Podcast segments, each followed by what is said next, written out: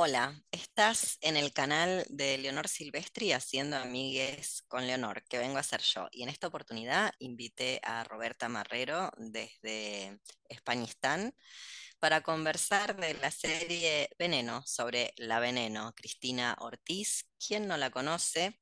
Que yo acabo de terminar de verla. Bueno, pescado podrido, ¿qué van a hacer? Es así, a la vejez viruela. Pero invité como ya no puedo salir de mi casa porque volvimos a la normalidad, es decir, el capitalismo, y nos olvidamos de las personas inmunodeprimidas, esta es la manera que yo tengo de charlar con gente que en, otra, en otro momento de mi vida tal vez me hubiera encontrado en persona. Si te gustó este video o alguno de los otros que hay en este canal, acordate de escribirme y hacerme un aporte que nadie vive de gracias y yo no tengo ni beca, ni subsidio, ni ningún asidero institucional. Lo que sí tengo es un autoinmune, se llama Crohn y eso supone que tengo el sistema inmune modulado. Hmm.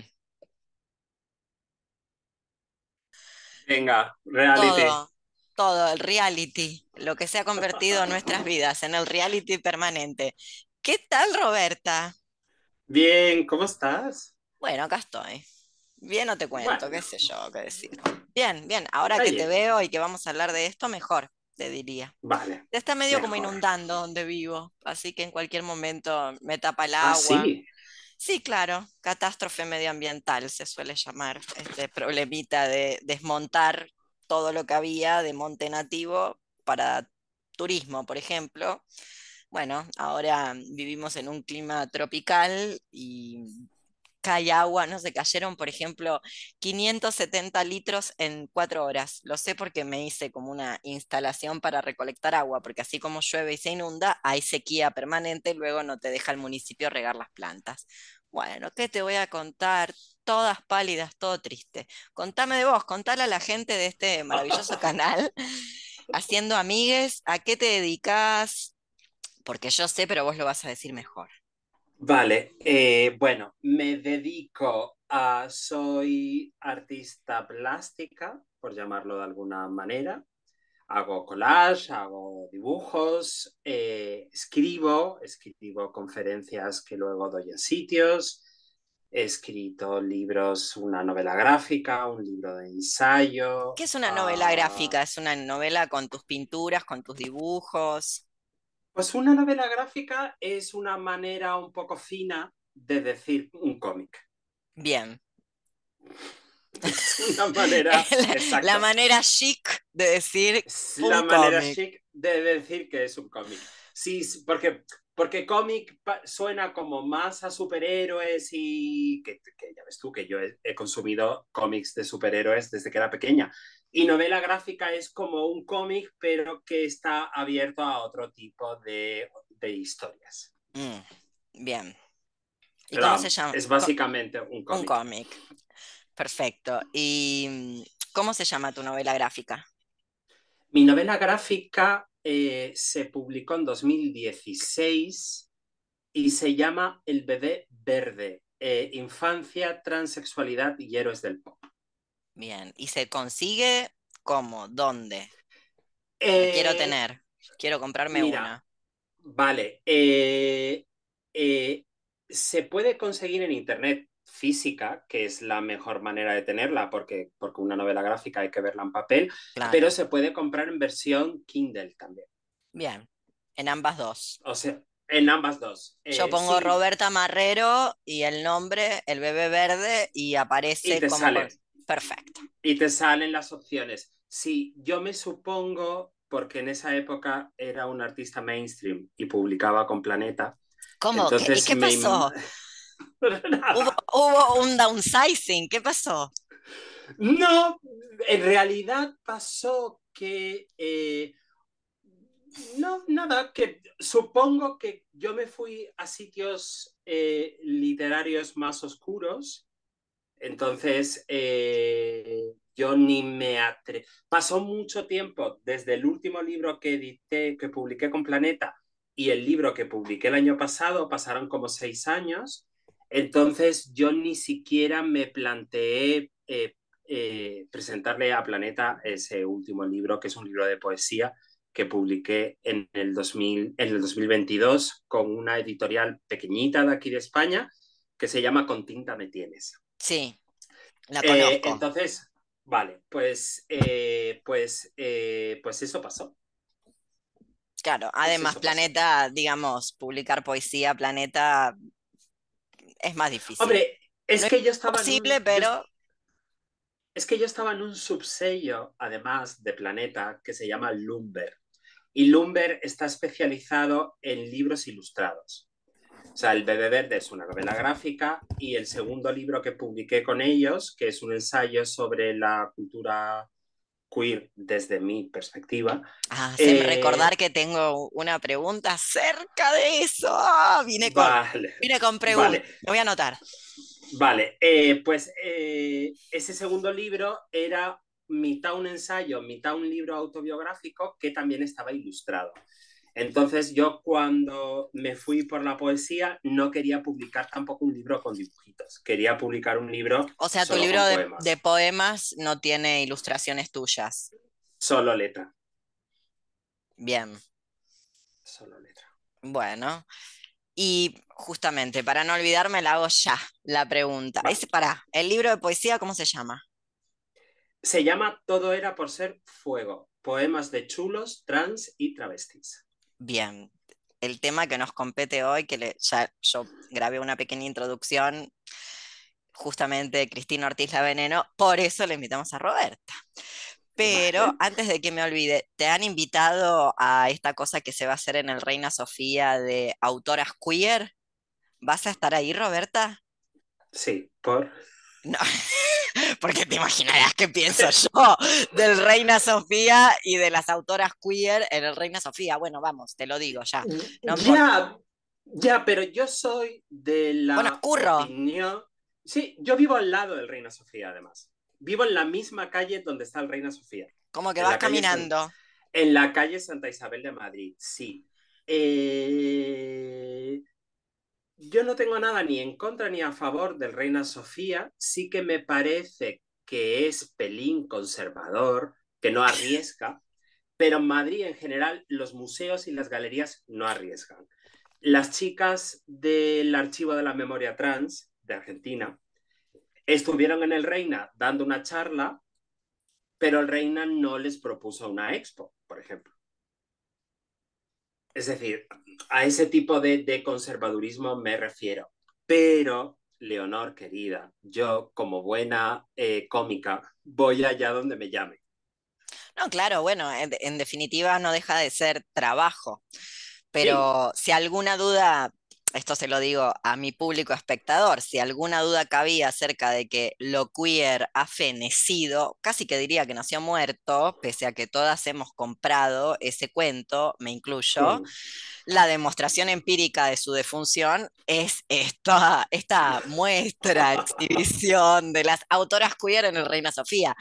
Si realmente fuera queer, pues el Reina Sofía, justamente por su conservadurismo, no lo haría. No me lo imagino a Katy Acker en el Reina Sofía. Es que algo ha pasado en el medio, la gente ya ni sabe quién es Katy Acker, vos por supuesto debes saber, pero digo, algo ha pasado en el medio donde el Reina Sofía invita a una exposición queer. Si fuera tan queer, estaría fuera del Reina Sofía montado el escándalo en la calle, como la Hombre, Cristina. Pero bueno. pero tú bien sabes que lo queer eh, es como, se ha convertido un poco como en la novela gráfica, en algo que es chic. Eh, entonces, eh, claro. Es una marca para vender cosas. Pero yo he de reconocer que he de reconocerte que quienes organizan esta, esta, estos encuentros son unas personas que tienen una librería que también está al lado de mi casa, eh, que me cae muy bien, eh, y que al final queer, pues también es un poco... El queer hoy en día es como era el gay en los años 70, el término. Es un poco cajón desastre donde nos meten a todas. Eh, porque, mm, es decir, a mí el término queer en la traducción literal del inglés como algo que está torcido, eso sí me gusta, por ejemplo. Luego el término queer, hacia dónde ha ido derivando este rollo pesadísimo, mega académico, pelín conservador también, eso ya me, eso ya me interesa menos. Pero hija, cuando una se lanza al mundo como creadora, tú bien sabes que al final nos caen las etiquetas todo el rato encima. Eh, porque yo me considero una... Lo sé, lo sé, si en la Wikipedia, en la entrada de Wikipedia, yo estoy ofendida. Dicen que yo soy una, soy una teórica queer. Por favor, no me dejen morir.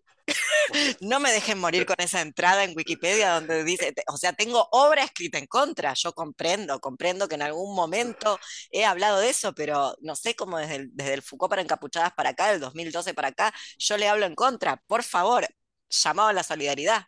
Alguien que diga otra cosa, lo suplico. Estamos en el 2023, voy a morir y van a poner la lápida. Es claro, queer.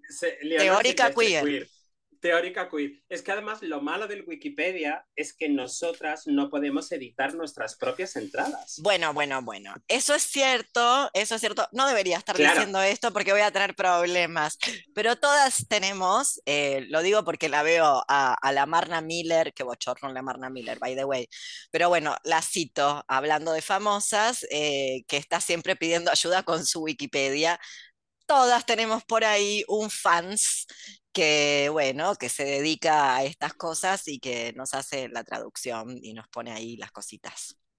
Yo hace poco, sin ir más lejos, eh, porque la persona que creó mi Wikipedia un poco me ama, pero me odia al mismo tiempo, ah, bueno, eh, puso, puso, mi, puso mi peor foto. O sea, la peor foto de la historia mía mundial la puso.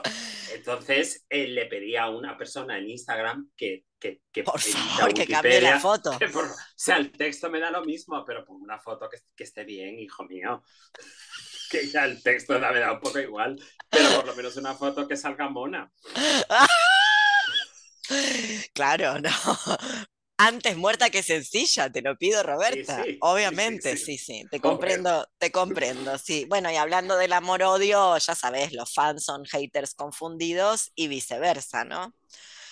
Para un lado y para el otro, esas devociones que una despierta, bueno, una ya sabe, en cualquier momento cambia de bando y lo que tiene ahí es Katy Bates en Misery. Yo tengo una categoría fans que son mujeres, mujeres cis y trans, debo decir, de más de 40, solas. O sea, podría ser yo una de ellas, que, que son Katy Bates en Misery y que no sé si quieren que las adopte o si un día me van a secuestrar y me van a romper los tobillos para que siga escribiendo el ética amatoria. No, no va a pasar, ya voy por otros libros, me he ido de allí, lo siento en el alma. Bueno, ya sabes cómo este debe pasar también. Bueno, pues sí, sí, sí, bueno, pues yo tengo fans, sí. Yo lo que peor llevo es esta gente que te escribe en Instagram, que nunca se ha comprado ni un collage tuyo, ni un dibujo, ni tiene uno solo de tus libros y demanda una atención brutal. Eso yo ya sí que ya no puedo. Porque además suele ser gente socialmente torpe. Sí, sí, eh, sí, Y, en, y en algún momento te dicen algo que tienes mucha paciencia con ellos y con ellas. Pues yo intento ser lo más eh, maja dentro de. Vos sos muy cortés, hay que decirlo. Yo soy, sí, yo soy. Muy gentil, muy gentil. Diplomática, a mí esa palabra me gusta. Sí, porque suena como a, la vieja Europa, diplomática. Sí, eh, Pero yo no tengo esas capacidades sociales tuyas, Roberta. No, y, yo, y, yo, y yo te admiro por eso. Y yo te admiro por eso. es más, más vale una minusvalía, diría Astrud, te diré. Es como, te diría que al revés, yo quisiera poder dar respuestas socialmente bueno, socialmente menos conflictivas, pero no me sale, no me sale no decirle a la gente lo que pienso. pero, por eso pero por eso también está bien, es decir, igual que yo admiro tu falta de filtro, tú admiras mi diplomacia. Y eso está bien. Es decir, y yo entiendo la falta Estaría bien si me contestaras vos los mensajes que me llegan, como me los contesto yo, ando ganándome enemigos y, y problemas. Pero pero bueno, es verdad, a mí no me sale. Pero mira, por ejemplo, nuestro querido Jean Genet. Me hiciste acordar. Momento. No era, no era nada simpática en las entrevistas. No, la última entrevista la BBC que le dice de todo, le dice policía. sí, sí, sí, no, no. me olvidé que te lo tenía que mostrar, me olvidé de agarrarlo. No lo he leído, pero supongo que te va a interesar y te lo quería mostrar. A ver, no se llega a ver porque la luz. Ah, que es sobre la peli. Sobre la peli. Es un ensayo sobre la peli. Pero claro, ah, está en inglés. Está en, inglés, puedo- sí. En, en Sí. inglés puedo leer. En inglés Sí, puedo leer. de, de una señora que se llama Jane Giles. Ah. ¿Y está bien? No lo he leído aún, me lo compré de pura, de puro fetiche, porque amo ese mediometraje y amo a Jean Genet, que siempre hablamos de él, y me lo compré, pero bueno, está todavía Además, en, en el celofán. Ayer me acordé de ti porque me estoy leyendo el, su último libro, que lo tenía pendiente y no me lo había leído, Un cautivo enamorado. ¿Tú te lo has leído este? No, Es pelín complicado, porque además es sobre un tema que a mí no me interesa, no me interesa especialmente, que es su estancia eh, con, los, con los musulmanes, con los palestinos, todo este rollo. Pero hace una comparación mega poética, gengenetiana, divina, sobre, o sea, comparando a las transexuales con los talibanes.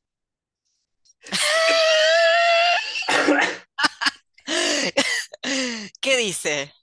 Hombre, pues hace como una comparación megapoética que, las, que, que el chico que se convierte en una mujer, en cierto modo se convierte en un suicida, eh, que es verdad, eh, que es pues eso, pues un terrorista, eh, que de repente se mete en un mundo en el que todo está en su contra, pero se hace como una cosa muy poética, no, es, no es muy largo.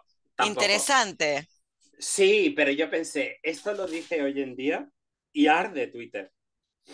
Ah, de Twitter no te invitan a ningún lado, te crucifican. Yo creo que como no está bien, no está muy leído Jean Genet, hay que decirlo. La gente que No. ha sido muy famoso, pero no está tan leído, no ha llegado No, a ser cancelado. Porque el día que realmente lo lean, le prenden fuego los libros. Si están Sí. cambiando, pensá que le están cambiando el vocabulario a, A Ronald. Dahl, ¿no? a, y a, ¿sabes quién? ¿A Roald Dahl? ¿Pero qué dijo Roald Dahl? Roald Dahl. es- Roald Dahl es casi feminista. No lo puedo creer. Recién me notició. Y que, y que no. Ah, no lo sabías. ¡No! Ah, sí, sí, sí. No sí. sabía, ¿sabes de quién? De Alexander ¿De Fleming, del, del autor de James Bond. Dije, ¿qué? ¿Qué le están cambiando los diálogos a la bosta de James Bond para que sea políticamente correcto? O sea, ¿qué parte no entendimos? Que es un policía inglés. James Bond es un shooter inglés. A ver. Y, y que, y, que, y que aparte, ¿por, ¿por qué hay que cambiar a James No, Bond? claro, ¿por qué? ¿Qué van a hacer luego? ¿Van a cambiar la literatura una- latina? Son unas absurdas. En el, en el museo, en el museo eh, eh, Thyssen, que está aquí al lado de mi casa también, porque el, el Prado, el Reina Sofía, está al lado del Paseo del Prado, que es Mm. donde está el Museo del Prado, todo esto. Y está también el Museo Thyssen. El Museo Thyssen retiró, esto te va a encantar. ya me río antes de se ríe antes de contarlo. Retiró, retiró cuadros de Lucian Freud porque eran misóginos.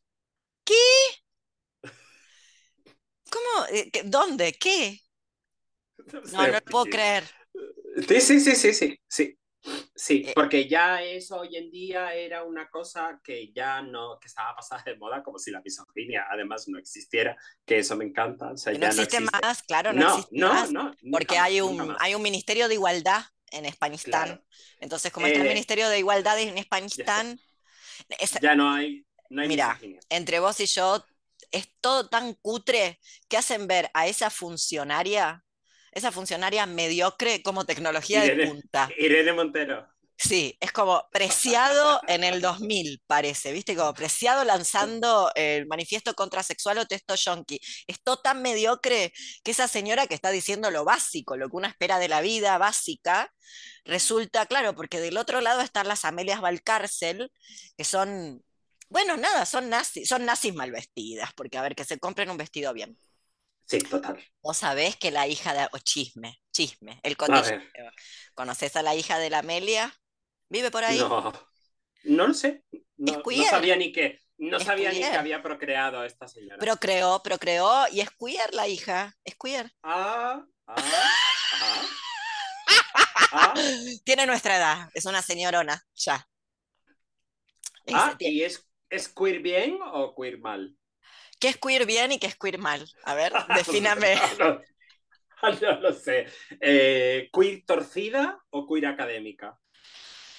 Ay, ay, ay, ¿qué decirte? Ninguna de las dos cosas. Creo que ya a esta altura, a ver, eh, alguien la podría acusar, no sería yo quien, pero alguien la podría acusar de apropiadora cultural porque se dedica a hacer tango queer en España siendo española. Entonces, bueno, de repente alguien podría, no sé, sinceramente no sé, pero vos me estás preguntando si España le ha pagado a la universidad, le ha pagado a la universidad. Le ha pagado a la universidad para que estudie filosofía, luego eso no, no, no cundió porque, bueno, ya estaba su madre, así que se dedica eh, al tango queer. ¿Cuán torcida es? ¿Tango queer cómo es? Qué sé yo, si yo no sé bailar tango, o sea, a mí nunca me gustó el tango, detesto el tango, soy argentina y detesto el tango. Claro, sí, no, ya, pero quiero decir que cómo se hace el, el tango. Bueno, nada, hombre con hombre, mujer con mujer, supongo que, como era el tango originario, se ha dicho de paso, ¿no? Porque el tango era una danza. me imagino que de hombres. Ha habido 500 maricas bailando tango juntas. Bueno, es que el compadrito era una persona torcida del arrabal y el bajo fondo que vivía entre prostitutas y travestis, con acento en la I, se decía, se pronunciaba así. Muy bonita, es, muy bonita esa acentuación. Muy bien, que es la acentuación antigua. Esa idea de que el compadrito es un machuno mega hétero es más bien, no diría contemporánea, pero no es la originaria, bueno, nada, como Madame Sata, como el mismo Genet, viste que. Como era, como supo ser, hay que decirlo, una llegó, a pesar que ya estamos viejas, una ya, llegó muerta, este, ya estaba muerta esta fiesta cuando una fue invitada, viste, como. No, y, yo me hago cargo, un poquito. Yo reconozco que cuando yo era muy joven, veintipocos, eh, yo nací en, en las Islas Canarias. Eh, el ambiente donde yo salía, que era una discoteca donde íbamos a parar todas las que no nos dejaban entrar en ningún sitio. Eh, o sea, los hombres trans, las travestis, las lesbianas, las maricas. Probablemente eh, el camello, el ladrón. El chapero, la siniestra, el rockabilly, todo el mundo iba a parar. La siniestra, que viene a ser? me voy a autopercibir así.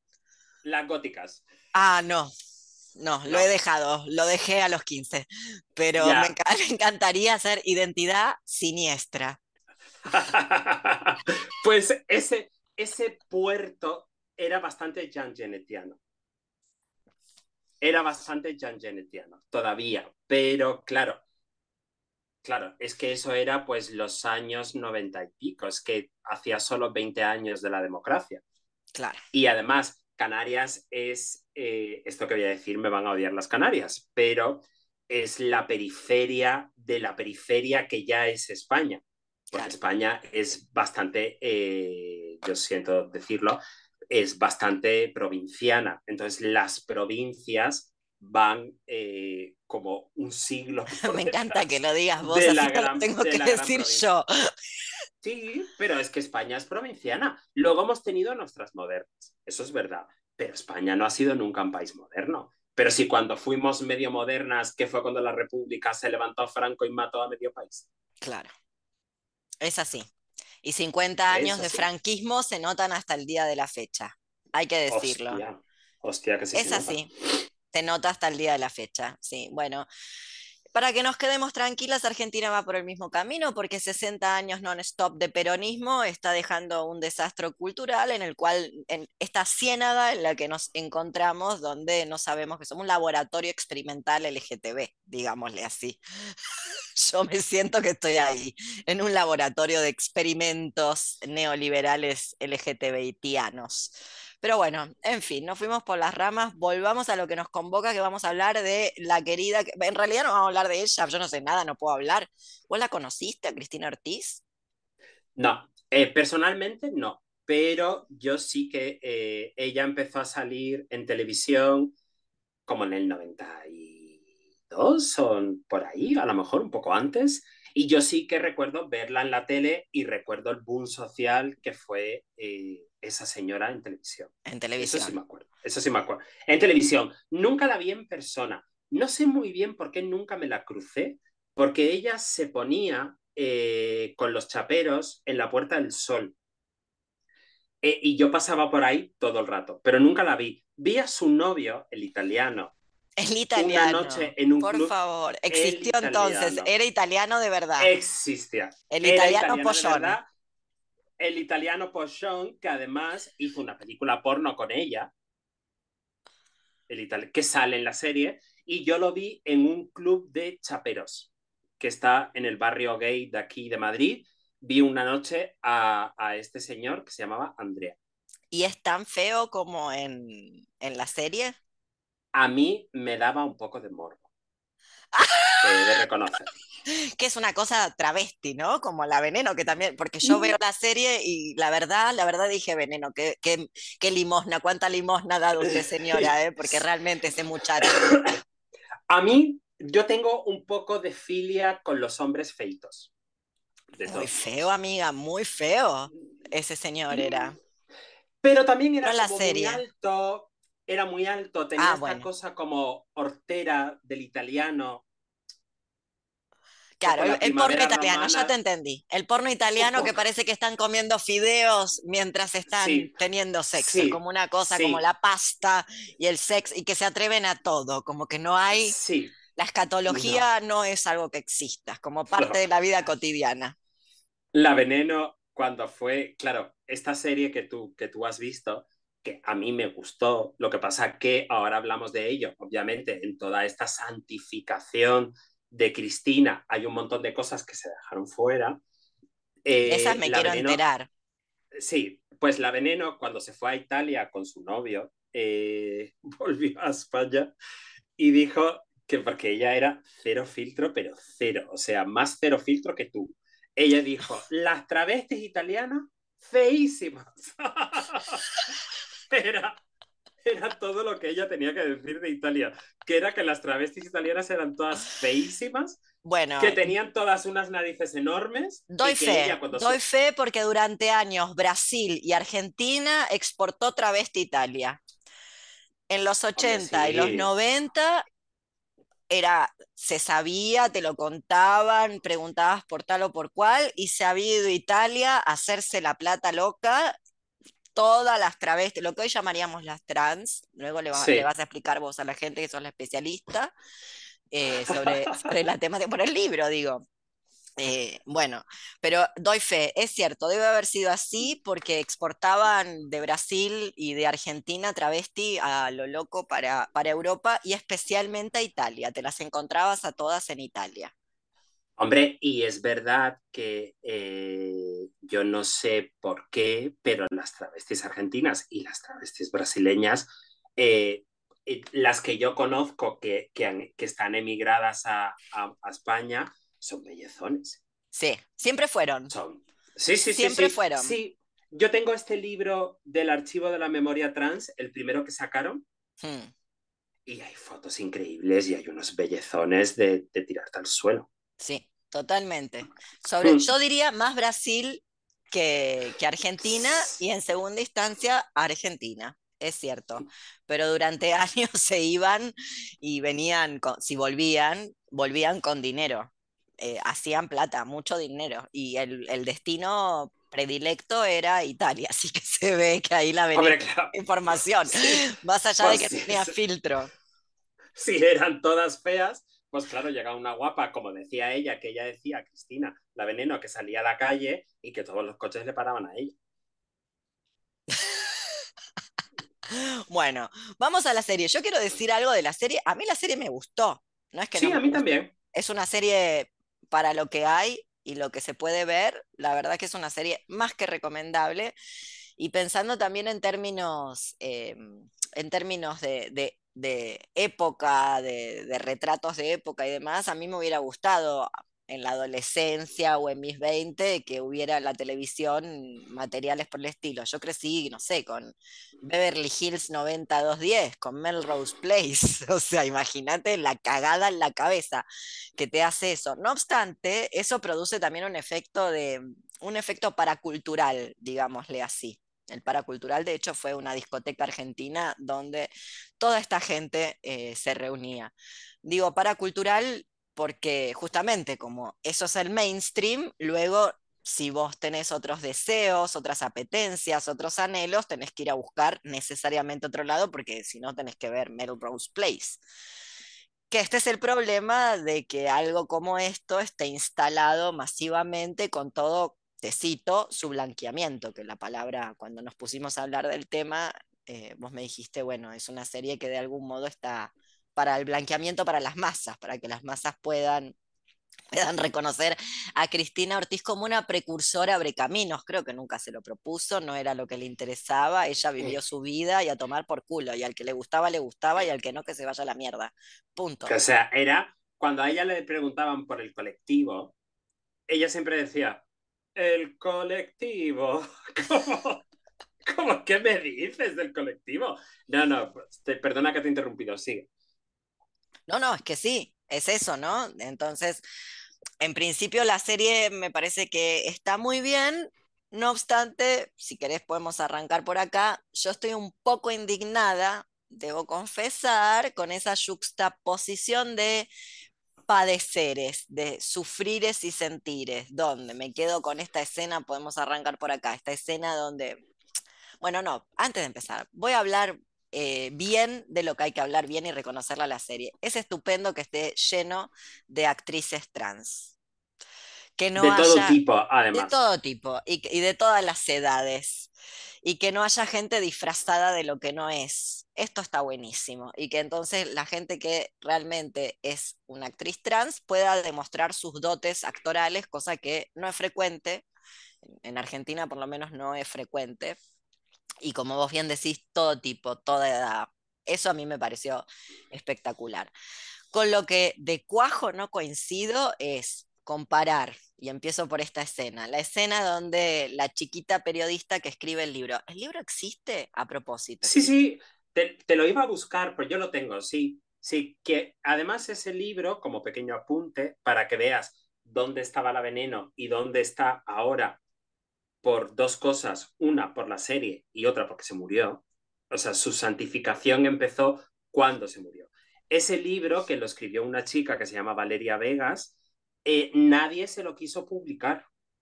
Nadie quería publicar las memorias de la veneno. Entonces ella se lo autoeditó y el libro Pon que salió, eh, yo qué sé, pon marzo y la veneno se murió en mayo de ese mismo año.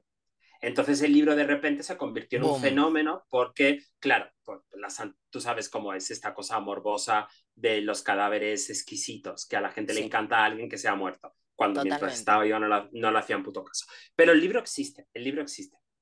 Bien, entonces esa comparación entre lo que le pasa al personaje de la periodista trans, Valeria Vega, en esa comida familiar donde la suegra hace un comentario de suegra, vamos, eh, la suegra ya sabemos cómo son, es el dispositivo familia que viene con una suegra que convierte a cualquier persona que quizás cuando no es suegra es maravillosa, convertida en suegra, hay que pegarle un tiro, misoginia, sí, trigger warning, pi, misoginia, ya, me sacan del museo, del museo que no me Eso no es misoginia. no, claro, esa es la verdad. Es una descripción de un dispositivo y cómo funciona. La misma señora que te cruzas el mercado y es divertida cuando es tu suegra es invivible.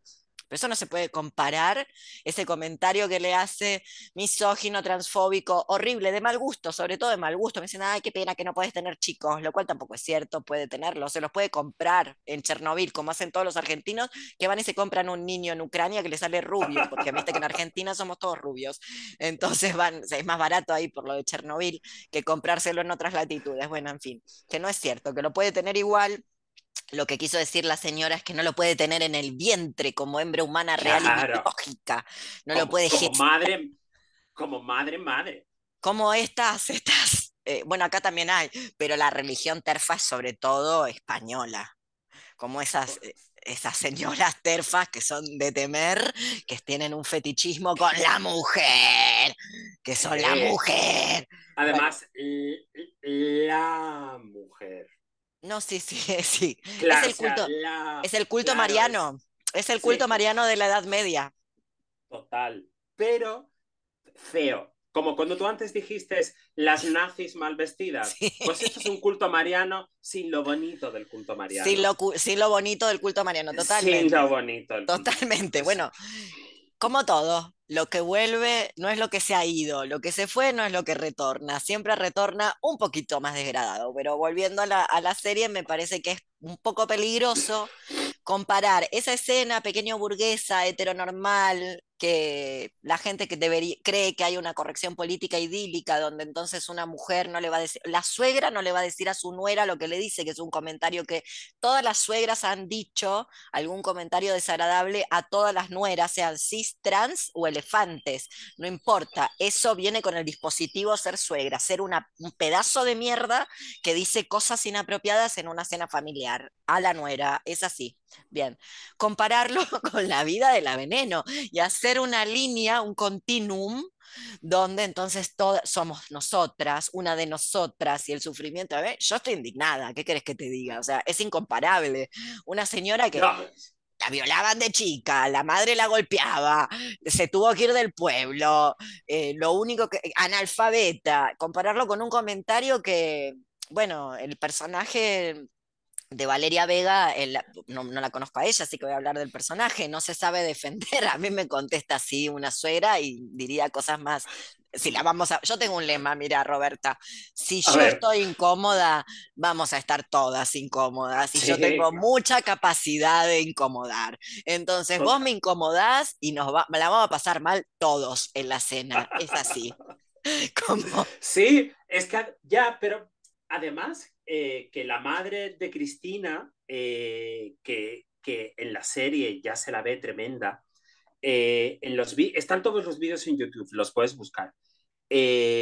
claro, todo esto que se cuenta en la serie de que ella se va del pueblo, cuando se viene a Madrid se hormona, se pone las tetas, se hace puta, la madre no lo sabe, sus hermanas no lo saben, bla, bla, bla, bla. Entonces, de repente, cuando en ese programa que la descubrió a ella, que se llamaba Esta noche cruzamos el Mississippi, la sacan y ella se convierte en un boom eh, nacional. Claro, de repente la madre se entera a través de la televisión que Joselito es Cristina. Claro. Entonces, el reencuentro de los padres con Cristina eh, se televisó, fue en directo en ese programa. Qué morbo horrible, ¿eh? ¿eh? Ya, es que además eh, una cosa que no indaga mucho la serie es lo, lo, contradictorio que era ese programa, que por una parte es la contradicción que ha acompañado a las mujeres trans desde siempre, que es ser carne de espectáculo, una carne de espectáculo que es consumida desde el deseo, desde un deseo que muchas veces es oculto, que es prohibido, que es anónimo, que es un deseo que se consume a través de la prostitución y del porno y bla, bla, bla, y al mismo tiempo un rechazo. Eh, a mí, yo siempre comparo mucho la explotación de las travestis en, en los medios de comunicación con los, con los espectáculos de rarezas del siglo XIX. Hmm. Era un poco ese rollo. O sea, como la fascinación ante el monstruo, porque son monstruos hermosos, porque muchos de, del, o sea, Annie Jones, la mujer barbuda esta del 19, que iba del 19 bien, eh, con, su, con su corsé, o era mega sexual, pero tenía una barba. Entonces era un monstruo que causaba repulsión, pero al mismo tiempo causaba deseo. De hecho, ella en sus espectáculos vendía sus fotos y eran como un bestseller. Todo el mundo compraba las fotos de Annie Jones. Entonces, eh, la travesti pública, mediática, es un poco ese rollo. Entonces, este encuentro, lo digo por retomar la figura de la suegra, que es la figura de la madre, eh, cuando la madre la ve a Cristina, le dice en directo en el Mississippi, estás ridículo. Le dice en directo. O sea, la madre era una, es, supongo que sigue vivo, una perra absoluta, o sea, absoluta. Una madre, bueno, voy a ganarme 25 millones de enemigos con esto, bueno, como si siguieran 25 millones de personas este canal, ya quisiera. es lo bueno de ser una maldita marginala, una puede decir lo que quiere, total no lo ve nadie. No. Es como es una madre de pueblo, yo vivo en un pueblo en la actualidad. ¿Cómo son las madres de pueblo? Eso es ser madre de pueblo, hay que decirlo. No que las madres de no pueblo no sean así, también pueden serlo, pero yo casi que diría que el dispositivo madre para todas aquellas que creen que hay maternidades subversivas y mierdas de esas. Lo cierto es que viene un poquito con el rollito ser madre, ser una porquería humana que le está diciendo siempre a las crías lo que la cría no le ha preguntado, no quiere escuchar y le importa tres rábanos lo que piensa su mamá. Solo que se lo digo voy en directo. Total, y, y aparte, eh, eh, España, como tú bien dijiste antes, cuarenta y pico años de franquismo, deja una huella eh, que, que, está, la huella está así como una mano sobre el país. Entonces, esta madre, yo la comparo, por ejemplo, con mi madre. Eh, mi madre murió yo era pequeña, eh, pero ella de pequeña se me veía bastante el rabalazo y siempre tuve mucha, siempre tuve mucha fricción con ella. pero claro, yo ya de mayor entendí que, que, que, de qué otra manera lo podría haber hecho, por ejemplo, mi madre o la madre de Cristina, porque eran señoras educadas en un país en el que ser marica, que era lo que pensaban que éramos nosotras de pequeñas, era lo peor que se podía ser. O sea, lo peor. Lo porque no tenemos que... Lo peor, o sea, porque no tenemos que olvidar que parece que esto es una cosa que se ha olvidado los movimientos queer, eh, ¿Viste? Eh, queer, del de, queer del museo. Ahí del, del, de queer del museo. Eh, eh, que, que, parece que venimos, no sé de dónde, de una película de Disney, venimos nosotras. O sea, las bolleras, las travestis, las maricas, ¿de dónde venimos? Venimos de lo peor. Es decir, hemos sido socialmente siempre lo peor. Entonces, de repente, parece que como que todo ese, es eso que pasó el otro día y que sigue pasando también, es como que ya, ya eso no pasa. Es como cuando mataron aquí a un chico eh, gay, le dieron una paliza y lo mataron. Todo este discurso me pone de los nervios, de yo no me puedo creer que en el 2023 esto siga pasando, que es como, ¿qué te crees que es el 2023? ¿Star Trek? O sea, o sea ¿qué te crees que es el 2023? O sea, el 2023 es, el mil, es el 1500. O sea, lo que pasó en el 1500 sigue resonando en el 2023. El 1500, pero nuevamente con peor atuendo. Porque, había, porque había unas armaduras. ¿Qué decirte? La gente se iba a pelear contra, contra los musulmanes vestido de una manera que ya quisiera yo ese atuendo para ir a caminar acá por el pueblo. Bien, claro, iban bien vestidas. Pero lo que quiero decir con esto es que, eh, que, que, que, lo que pasó en 1500 sigue resonando en 2023. Imagínate lo que pasó en 1995. Porque además, toda esta cosa, por lo menos en España, eh, de de tratar de manera políticamente correcta al colectivo LGTB en los medios es del, desde el 2010 para acá. Sí, y, ese trato políticamente correcto, tanto en los medios como en cualquier lugar, más bien tiene que ver con la coerción social que con un verdadero sentir. Por eso vuelvo a la ministra de Igualdad. La ministra de Igualdad está diciendo casi un básico de la vida. Solo que comparado con las otras dinosaurias que tiene al lado, que son, qué sé yo, son pterodáctilos, o sea, nada, parece que está diciendo algo que es, wow, nada, está diciendo lo básico de la vida, que es un ministerio de igualdad y que como es un ministerio de igualdad, hay derechos humanos, porque si no, no tiene sentido. Bueno, así funciona. Yo no estoy de acuerdo con las democracias, pero bueno, es así, así funciona. Y vuelvo a esta idea de, de mi indignación de comparar como si lo padecido por el personaje. No voy a hablar de la señora Valeria Vega porque no la conozco, no sé si esto es lo que... Muy, muy maja además, muy simpática. Bueno, me lo imagino, me imagino que debe ser maravillosa. Yo estoy hablando del personaje, no, no, no de ella, lo quiero aclarar porque no la conozco, no tengo nada en contra, ni me he molestado en buscarla, porque quiero hablar de la pieza audiovisual, la serie y, sus, sus posibles efectos en el público espectador parecería ser que hay como una esencia, una esencia transhistórica que une entonces a, no sé, Silvia Rivero, La Veneno y, no sé, Caitlyn Jenner, por, por decir una nefasta, por mencionar una nefasta, todas de acuerdo que si se muere mejor. Quiero creer que estamos de acuerdo, ¿no? bueno, vos sí, pero quiero creer que la gente que mira mis videos, nada.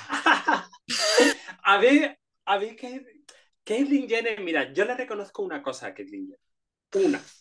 Cuando ella hizo su reality, eh, cuando tuvo, fue todo este boom, no sé es qué. Es transfóbica en el reality, Roberta, es tremenda, tremenda con las otras. sí, pero se llevó a las otras, que yo no lo entendía muy bien, porque yo decía, ¿por qué se lleva a Kate Bernstein, a la otra que es un putón de Las, de, de las Vegas, a una travesti negra que hacía drag? Luego se llevaba una que era profesora de universidad. Pero que cuando ella dijo en el, en el autobús aquel, ¿te acuerdas? Que ella era pro-Trump, que las otras se la comieron. Yo, eso se lo reconozco. Que tuvo el valor de llevarse a una. Sí, tuvo el valor de llevarse a una corte que no le hacía la corte, precisamente. Bueno, a ver, no, no quiero defender mi idea porque está muy bien lo que decís. Es un rasgo de clase ese. Digo, si, vos sos, si vos sos Caitlyn Jenner, bueno, sos Isabel la católica y podés decir lo que se te cante el forro del culo y el resto lo tiene que escuchar. Vos y yo decimos, tratamos de hacer un análisis cultural de por qué mejor Trump que Biden. Me voy a poner, como dice acá Mirta Legrand en Argentina, muy politizada. Me voy a poner muy politizada. Héctor el vocero de la coordinadora Arauco Mayeco del movimiento insurreccional armado mapuche, en Mapu, salió a decir que mejor cast que Boric, que Cast era el, el, eh, el, que, el presidente, el, el, candidato de la derecha, que este fachogre Boric que los está asesinando, y la gente salió a comérselo crudo. Y en realidad lo que le estaba diciendo, lo traduzco, es que vengan los nazis vestidos de nazis. Así una los ve y, los, y se puede defender antes de que lleguen, porque Boric acá está, se les vino encima. De Argentina no voy a hablar porque Argentina hay que tener una bomba y nos tenemos que morir todos. es un lugar que es un pozo de mierda, pero bueno, en fin. En cambio, vos y yo tratamos de hacer un análisis cultural de por qué mejor Trump, se ha dicho de paso, Trump ha matado mucha menos gente que cualquiera de los otros nefastos, incluido este viejo gagá post-COVID que se cae de la bicicleta y que no puede hablar, medio pedófilo, que no se sabe, no, no se entiende bien qué le está pasando al abuelo. Bueno, Viejofobia, sí, también. Bueno, en fin. Hija también. también. Bueno, en fin. Cuestiones que vos y yo decimos algo así tratando de hacer un análisis de Trump y no te invitan más al Reina Sofía, dale Roberta. Eh, lo que pasa es que lo dice Caitlyn Jenner y Caitlyn Jenner puede decir lo que se le cante el culo. También puede la Paris Hilton, no es que sea ella sola, Paris Hilton también puede decir lo que se le cante el culo cualquier rica puede decir lo que quiera, claro. claro. bueno, también te digo que cualquier pobre también depende de, de, sobre quién diga, que esa es otra. A ver, quiero una, quiero, oh. quiero una comprobación empírica. Mira, eh, pues, a ver, eh, yo no soy muy, eh, yo también voy a hacer amigas un poco. Yo no soy yo no soy muy pro romantización moderna de la clase obrera. Es decir, yo creo que hay gente mal y gente bien. No te creo, Roberta, que no te da morbo, no me vengas. Entre gitanas no nos vamos a leer las manos. No, no, pero es decir, a mí quien me insultaba cuando tenía 15 años era clase obrera. O sea que a mí también esta cosa de toda la clase obrera buena. No, bueno, claro, si toda la clase obrera no va al cielo, ya se sabe. No, o sea, seres de luz no existen. Ni clase obrera. De hecho, la familia de la, de la Cristina. Era clase obrera total. Clase obrera, pobres, pobres de España. Pobres, pobres, pobres. Pobres del sur de España, total. Que es lo más pobre de los pobres de España. Bueno, hay un poco. hay un poco de guerra. cuando se ríe antes, ya la voy entendiendo, Roberta. Cuando se ríe antes, ahora viene Bloom, la bomba. Ah, hay un poco de guerra de pobreza en España. O sea, las Como las Olimpiadas de... la opresión, ¿no? Exacto. Las andaluzas te dirán que son las más pobres. Las andaluzas se creen, quiero hacer un, paréntesis, las andaluzas se creen sur global. Bueno, no. Yo las invito a venir al sur global. Vengan, cuando quieran, pasen por acá y yo les muestro lo que es el sur global. Pero hay, hay unas que se creen más sur global todavía. En España. Que se creen que son África. Que, que es mi tierra. Canarias. Es mi tierra. Canarias. Hay ahora una nueva, eh, unas nuevas generaciones de gente de Canarias que dicen que son africanas. Eh, eh, ya. yo, di una charla, sobre, sobre el poeta peruano César Moro, que era un poeta marica que se tuvo que ir de Perú y se exilió a, a París porque así no la mataban y di una, una charla eh, sobre este poeta en un museo en Tenerife. Y lo conecté pues, con mi propio exilio, haberme ido yo de las islas, bla, bla. Y cuando terminé de dar la charla y se abrió el turno de preguntas, que nunca son preguntas, siempre son opiniones, porque la gente no te pregunta cosas, solo te dice lo que ellas opinan. Una me dice, eh, hombre, y otra cosa es que a las Canarias nos han negado durante 500 años que somos africanas. Y yo le dije, ¿tú eres africana? Claro, ya la respuesta, eh, para que veas que no soy tan eh, Tan políticamente correcta. no. Yo no te dije que fueras política, te lo dijiste vos. lo dije yo. Entonces ella se me, se me paró en seco y le dije, yo puedo entender que tú no quieras ser española, lo puedo entender. Que te parezca cool ser africana, que quieras romantizar el, el continente africano, pero tú no eres africana, tú eres española y eres europea y eres blanca y tienes un pasaporte europeo español. O sea, mm, cariño, no eres africana, ubícate. O sea, mm, ¿no? Igual que no siquiera un pasaporte de migrante, porque mi madre es española, como siempre lo cuento, no es ningún secreto, y en mi pasaporte español dice que no soy ciudadana. Yo no soy ciudadana, solo que no hago la cola que hacen, la fila que hacen los que no tienen pasaporte, pero después en España no soy española. Lo dice el pasaporte. Pero, tú tienes doble nacionalidad. Mira, es un engaño, es una trampa. Porque lo que te dan es un pasaporte que te evita que te pare la policía, que te evita la fila en el aeropuerto, que te revisan un poco menos cuando andas con esta. Que no es que no, es poco, que no es poco para nada, es un privilegiazo, por supuesto, pero luego, a ver, en lo que a una le interesa que le dé Europa, la atención médica, suponte, yo que tengo una medicación costosa, no, claro, eso no está, no está, ah. no está ni acá, no está ni allá. Los aportes jubilatorios, la Pero ahí tampoco, ahí tampoco. No, claro, no, tendría que hacerme la... Tendría que hacerme la residencia. La residencia más el pasaporte es la ciudadanía. Y para hacer la residencia, tendría que tener una residencia, por ejemplo, vivir con vos. Que vos digas si ahí vive, acá vive Leonor Silvestri, tener un alquiler a mi nombre o servicios a mi nombre. Para eso tengo que estar ahí viviendo, residiendo. Entonces, es medio tramposiento, te lo digo. La gente cree que eso es la doble ciudadanía. Pero eso no es todo. O sea, tú no te puedes venir a vivir a España, por ejemplo. Sí me puedo ir a vivir a España, sí, nadie me va a deportar, pero no es la residencia. Entonces, ¿tengo atención médica? No, no tengo atención médica, no, no tengo la salud pública, que igual es una mierda, que a ver, tampoco es la gran salud, se lo decimos a la gente que cree que va a España, ¿de dónde cree que va? Pero bueno, eh, de hecho yo tengo una, amiga que eh, ha muerto por la salud pública, literal, se murió de un cáncer de boca que era detectable, una persona nati que tenía Crohn, una militante de, de las enfermedades inflamatorias intestinales, que la salud pública española no la atendió como correspondía y se murió de algo que detectado a tiempo no, hubiera, no lo hubiera matado. En fin, pero no, claro que no, no me atenderían me lo, me lo cobrarían, no me atenderían, no me darían la medicación. No es que yo voy y me presento en un hospital en Madrid y digo, hola, ¿qué tal? Tengo Crohn y acá está mi pasaporte porque mi mamá nació acá.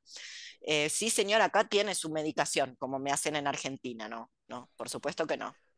Tendría que, hacer unos trámites que duran meses y conseguir a alguien que diga que soy, que estoy viviendo ahí, o bueno, alquilar un piso, que, ¿cómo hago? Por ejemplo. Y como vos bien Sí. sabés, para aplicar a un trabajo formal tampoco alcanzaría, porque para aplicar a un trabajo formal tengo que ser residente. A uno formal, no digo a uno informal, digo a un trabajo formal debería ser residente. Entonces es una espiral. Es un engaño, es un engaño. Es un engaño para conseguir mano de obra barata, para que luego los sudacas vayan hacia allá. Bueno, ahora con el, el- el COVID se ve mucho esto, ¿no? Como la gente se le murió, tiene post-COVID, pues entonces necesitan la mano de obra barata del sur global. Pero a lo que voy es que ni mi madre era ciudadana, ni mi madre nacida en España y venida a la Argentina a los 10 años era ciudadana española, tuvo que volverse a hacer la ciudadanía y toda la pelota, que estaba indignadísima que se le hice yo porque quería el pasaporte, ni ella, ella decía, no, yo no me hago nada, ya está, listo, fue muerte y destrucción, no existe España para mí. Me ha echado y encima ahora me tengo que revalidar todos los papeles. Yo le dije, yo lo hago porque yo quiero este pasaporte, así que yo hago la fila, yo hago los trámites, olvídate, despreocúpate, yo me encargo. Pero tuvo que pagar hasta dinero para hacerlo, o sea, no, no, no, no, no es, no es exactamente una ciudadanía.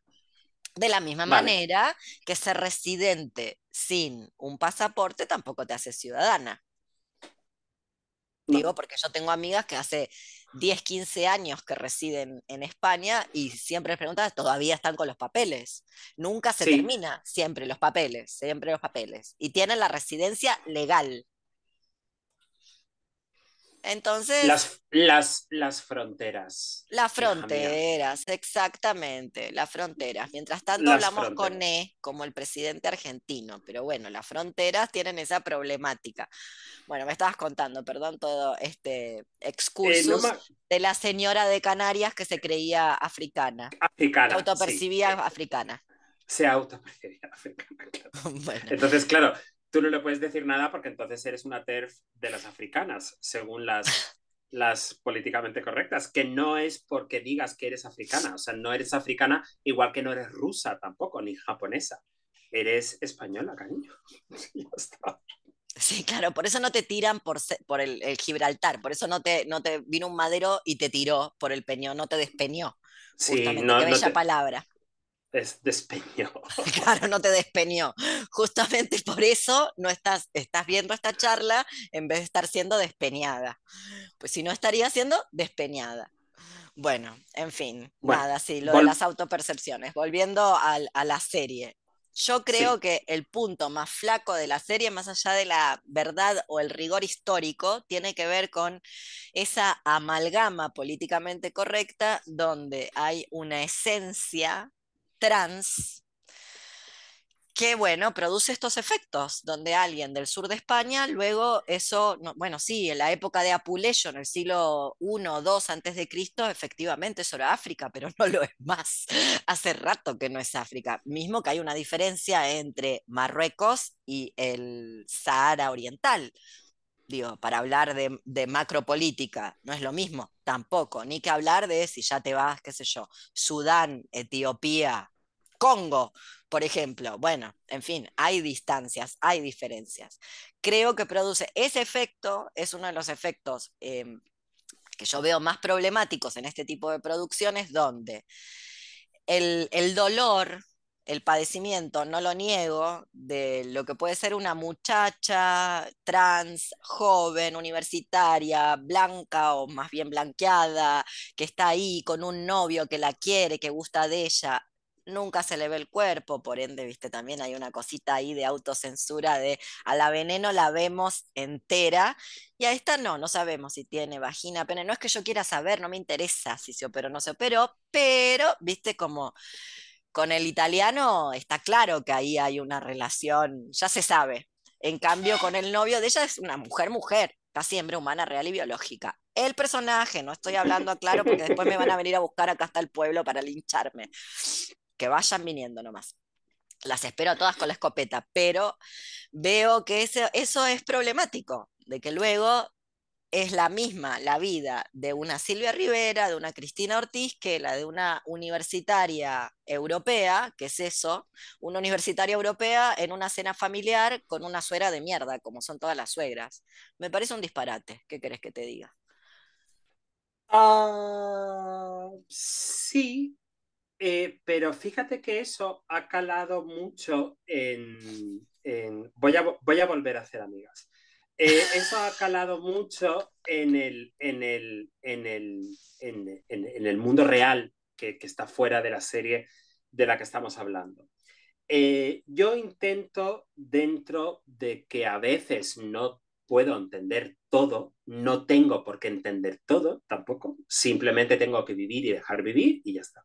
Entonces, todas estas nuevas identidades trans que hay eh, de personas que no se quieren hormonar, de personas que no quieren transitar, eh, vale, genial. Eh, cada una su rollo. Pero yo, por ejemplo, coincido en redes sociales con personas que se autoperciben como mujeres trans, pero que físicamente son chicos cis, porque no han transitado, no han tomado hormonas, no han hecho nada. Eh, vale, genial.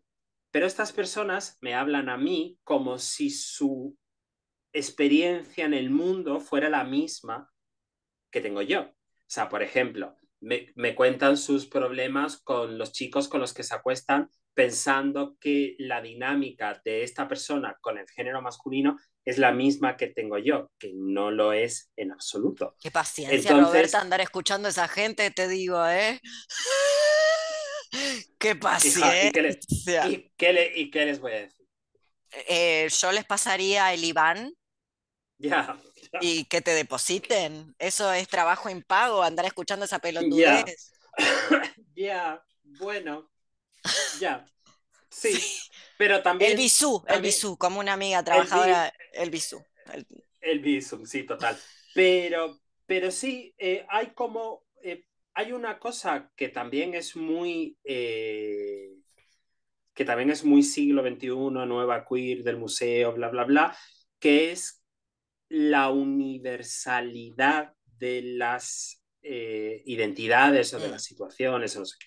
El otro día cuando tú preguntaste eh, en tu Instagram si pedías ayuda que recibías, que yo te dije que el dolor era una experiencia eh, solitaria, que tú me dijiste, lo que pasa que luego no te contesté, que tú me dijiste, debería ser colectiva, en realidad yo no creo que lo colectivo y lo individual sean excluyentes. Es decir, yo creo que, por ejemplo, las experiencias dolorosas a ratos son colectivas y a ratos son individuales. Eh, y me parece que, por ejemplo, lo trans, que ahora es como que todo tiene que ser colectivo, me parece que es una experiencia colectiva, pero también es una experiencia increíblemente individual. Sí, es decir, singular, completamente singular, singular intransferible. Completamente por eso Totalmente. yo te citaba esa frase de Celine, de la experiencia es una lámpara que se tiene en la mano, solo ilumina a quien la tiene en la mano, no ilumina ni atrás ni adelante. Es mentira eso. Pero por eso es que las experiencias son intransferibles y no se puede luego tan a la ligera decir que somos nosotras cuando tal vez Cristina tenía más afinidad, no lo sé porque no la conocí, no indagué en el personaje, no obstante, tal vez haya más afinidad con una trabajadora sexual cis que con una universitaria, sea trans o no sea trans. Hombre, obvio. Eh, bueno, sí. no es tan obvio, no es tan obvio en la serie. En la yeah. serie aparece una chica universitaria que a, a, empezar a transicionar, que la madre la acepta, que la entiende, la madre es un poco tonta, pero jamás le echaría, jamás la trataría de maricón, jamás la millendearía, y es igual a todas estas que están haciendo en la calle, que si no las mata el chulo, las mata la policía, las mata el cliente, o las mata la droga, o las mata el frío y el hambre. Bueno, Bueno, a mí me no, parece es- peligroso esa, esa juxtaposición. Eh, No ha beneficiado a nadie, no ha beneficiado a no, nadie. no beneficia a nadie, pero eh, también es verdad que, eh, que eh, en la serie se ve una cosa que es que ella, siendo totalmente distinta a Cristina y a su entorno, ella se acerca a Cristina con, con un respeto total. Ah, sí, Es decir, eso es cierto, Ella, eso es cierto. se- ella se acerca con un respeto total. Respeto y además- cariño, ver- verdadero cariño. Exacto, que además es un respeto y un cariño que Valeria, la real, tiene, Tiene. por todas las travestis anteriores a ella y a todas las mujeres trans anteriores a ella, porque ella realmente tuvo esa relación con Cristina, que no tuvo que ser una relación fácil. En algún momento te acuerdas que además Cristina le dice como que no la quiere ver más sí, sí, eh, sí. a Valeria. Eh, en una pelea en la discoteca donde está muy borracha, está muy bebida, entonces tiene un exabrupto, que bueno, forma parte también esa antisociabilidad, forma parte de, gente que ha sido a lo largo de toda su vida muy denostada, muy apaleada, que se ha tenido que abrir camino a, digo, la relación con Paca tampoco es fácil. Paca es una También se pelea. Claro, una amiga que a mí me gustaría tener porque es casi madre, hermana, es todo, te cuida, y no obstante Cristina la termina insultando en público en la televisión, o sea, una cosa tremenda. Hombre, es que, es que además eh, en, toda esta eh, santificación de la veneno post la serie, eh, es un poco una negación de quién era realmente Cristina. Yo cuando hablo de Cristina, mm. yo cuando hablo de Cristina siempre digo que es una mujer que hay que entender en toda su complejidad, que es enorme, enorme. O sea, Cristina Ortiz estaría mega cancelada hoy en día. ella iba en contra absolutamente de todo el mundo. O sea, ella, eh, ¿tú sabes quién es Viviana Fernández? No, contame anteriormente conocida como Vivi Andersen. Ah, sí, sí, Vivi Andersen, sí. Claro, es que luego ella se cambió el nombre, cuando legalmente se cambió los papeles, se puso Viviana Fernández. Pues Vivi Andersen, que a mí me gusta mucho más el nombre de Vivi Andersen, que es mucho más bonito. Sí, eh, claro, te da, pero lo que pasa es que Vivi Andersen te da actriz porno sueca. Claro, total, total. y se ve que quiso ser señora. Sí, eh, también es verdad que ella hizo una cosa a finales de los años 70, principios de los años 80, en plena transición. Fue un poco como nuestra... Eh, mm, ¿Cómo se llama la vuestra? Eh, Cris Miró. Se me ha ido el nombre. Cris Miró. Fue un poco nuestra Cris Miró. Sí. Exacto. Fue, la primera travesti española que yo conocí gracias a Almodóvar, o sea, de la mano de Almodóvar. Exacto. que la pues gente acá decía, ay, pero parece una mujer. Bueno, porque es. Ya, exacto. Pues ¿Qué que parezca? ¿Una ballena? O sea. Claro, un simio. Claro, pues ella. Sí, sí, parece porque es la señora. Y, bueno, lo que vos querés decir es que parece una mujer guapa. Claro, sí. También se puede. Se pueden las dos cosas. Sépalo. Se puede ser trans, travesti y guapa. En general, viene de la mano. No quiero millenderear, pero bueno, bueno, bueno. Bueno, acá la gente... feas también. No, bueno, claro, pero viste, la gente estaba sorprendida. Las, italianas, Pero acá la gente se sorprendía. Luego estaba toda la calle Godoy Cruz y los bosques de Palermo lleno de Vivi Anderson. No sé por qué se sorprendía, pero la vieron en la televisión, la gente estaba sorprendida. Parece una mujer. ¿Y qué querés parezca? ¿Una ballena? Claro, total.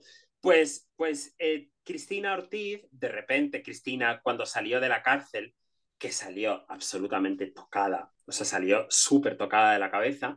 Eh, de repente un día en un programa de máxima audiencia ataca de una manera salvaje a, esta mujer. Porque ¿Por sí, qué? Porque sí, le, dijo de todo. O sea, le dijo de todo. Que tenía voz de camionero, que se le notaba que era un tío un tiro legua. O sea, todas esas cosas que parece que la gente se ha olvidado que Cristina dijo, eh, porque eso lo dice hoy en día y en Twitter la matan, o sea, la mega cancelan, eh, parece que la gente se ha olvidado de esa parte de Cristina. O sea, Cristina tiene, que además a mí todo esto, independientemente de Vivi Andersen, que es una persona que no me cae ni bien ni mal, me da bastante igual. Es decir, a mí ese lado salvaje de la veneno insultando a las otras me hace mucha gracia eh, porque es totalmente destroyer es estas travestis que yo he conocido desde que era muy joven, sin ningún filtro, callejeras, envidiosas, eh, que, es un, prototipo de travesti que está muy bien, además, y que existe, que en, este que en esta nueva eh, transexualidad del siglo XXI parece que ahora hay que ser abogada, eh, doctora, premio Nobel. Ahí vamos. todo eso. Bueno, ahí vamos. Claro. El caso es que, que, la veneno, yo te invito a que, a que veas sus encuentros eh, míticos con otras travestis en los programas de televisión española, porque la verdad es que además era muy graciosa, o sea, era muy ingeniosa insultando, que eso también es muy de travesti clásica, tener, tener buena lengua. Claro. Eh, claro, pero de verdad que, que, que, que esta nueva, esta santificación de, de, la veneno se olvida de toda esta complejidad. Ella no solo boicoteaba a las trans que estaban a su alrededor, o sea, de, cuando tú le preguntabas a Cristina qué opinaba de las trans que estaban operadas, las defenestraba. Bueno, hacía amigas todo el rato. Las operadas decís, las que tenían una vaginoplastía, las detestaba. Exacto, las detestaba, que estaban todas locas, que eran como gatos castrados. O sea, ella no solo boicoteaba todo este, todo este colectivo trans que había a su alrededor, se boicoteaba a sí misma también. Porque toda esta cosa medio turbia sobre por qué ella fue a la cárcel, en realidad no está del todo claro en la vida real. Incluso su muerte no está del todo claro. Bueno, es ahí, en esto que vos traes, donde yo veo un dispositivo de blanqueamiento, lo que yo llamo dispositivo de blanqueamiento neocolonial merch del bien ciudadane. Lo que hay son ciudadanas. Cristina Ortiz no era una ciudadana, era una marginal. Como le salía, como podía, autodestructiva, destructiva de todo, pero en esa autodestrucción y destrucción de todo hay una destrucción del mundo, del mundo este tal cual lo conocemos, que es una mierda de mundo. La verdad, prefiero los insultos. ¿Para qué engañarte? Yo cuando, cuando Yo la por veo, lo menos. Sí, yo, yo cuando pienso en Cristina, que es una cosa que intento hacer con mucha gente, dejo la moral en suspenso. Es decir, yo no la juzgo en absoluto, porque entiendo además los mecanismos sociales eh, externos a ella e internos de ella, heredados de su familia, de la sociedad, de, de los machirulos del pueblo, que hacían que ella fuera destructora hacia afuera y hacia adentro. Son perfectamente comprensibles. Eh, y además, yo, fíjate, creo que la veneno hoy en día, eh, si estuviese viva, me encantaría saber qué piensa sobre un montón de cosas. Sobre que su ahora... serie. Yo quisiera saber qué piensa sobre, sobre su serie. Sobre su serie, sobre las personas no binarias. O sea, las odiaría, personas- no hace falta las preguntar. Las odiaría. las odiaría. Ya, pero me encantaría saberlo en la boca de ella, porque ella era muy ingeniosa. Entonces me encantaría saber qué diría. Me encantaría saber qué diría. Porque, eh, o sea, es que estaría mega cancelada. Cristina la Veneno era una mujer salvaje y así hay que quererla y así hay que admirarla en, en, en toda la amplitud de, de, lo asocial que era. Es que era terriblemente asocial ella. Claro, es el elemento del no futuro que nos prometió Lee Edelman. Total. De una cancelación del futuro, el futuro ya se sabe, por supuesto, no existe, por eso es el futuro. No obstante, hay todo el tiempo una invocación al futuro por los niños, las infancias, las niñeces, etcétera, que son de esta sociedad, de este mundo, del capitalismo. Sí, pero que es una, que es una eh, invocación del futuro mmm, totalmente irrealista. Es decir, Sí, claro. lo, que les están, lo que les están prometiendo a las nuevas generaciones es mentira. Es la tierra prometida, eso no existe. No, claro que sí, estoy totalmente de acuerdo. Por o eso, sea, con la ley, sí, sí, con la ley trans en España, por ejemplo, eh, que todo bien, nada en contra, te imaginas. Eh, pero la ley trans no va a cambiar el mundo. No, le puedo contar a la gente si quiere cómo funciona acá.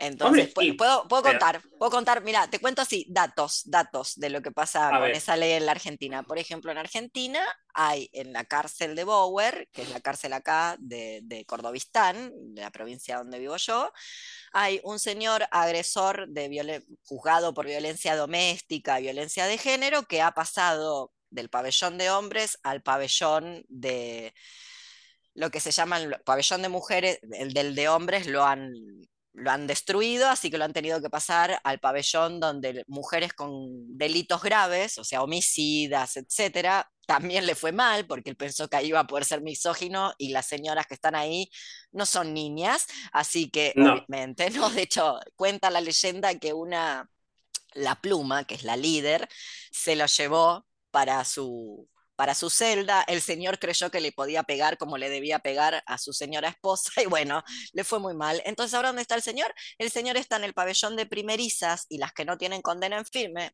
básicamente señoras que son mulas, muchachas, nada, crímenes muy menores o gente que no tiene buenos abogados y no se supo defender.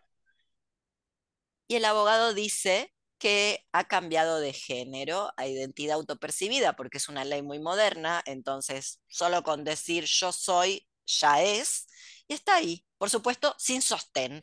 Sostén que yo, si quiero ingresar para ver alguna de las, sostén que nunca he usado, pero que me tendría que poner, me ha pasado, por eso te lo cuento, por supuesto hay subterfugios. Dije, tengo cáncer y el médico me lo impide, así que no puedo usarlo. Y bueno, ¿qué me van a decir? Tengo un certificado de discapacidad que se van a poner a discutir, no saben ni leer los guardiacárceles. No obstante, él sí puede estar vestido de varón diciendo que es mujer por la ley en un pabellón de mujeres teniendo una condena por violencia de género. Pero, ¿y para qué quiere estar en un pabellón de mujeres?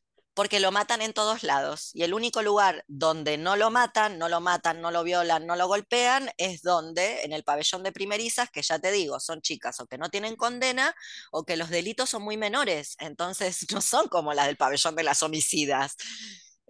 Entonces tienen que ponerlo ahí, porque eh, tanto en la, en la penitenciaría de hombres como en la penitenciaría, en el pabellón de mujeres con delitos graves, lo han hecho cagar, recagar.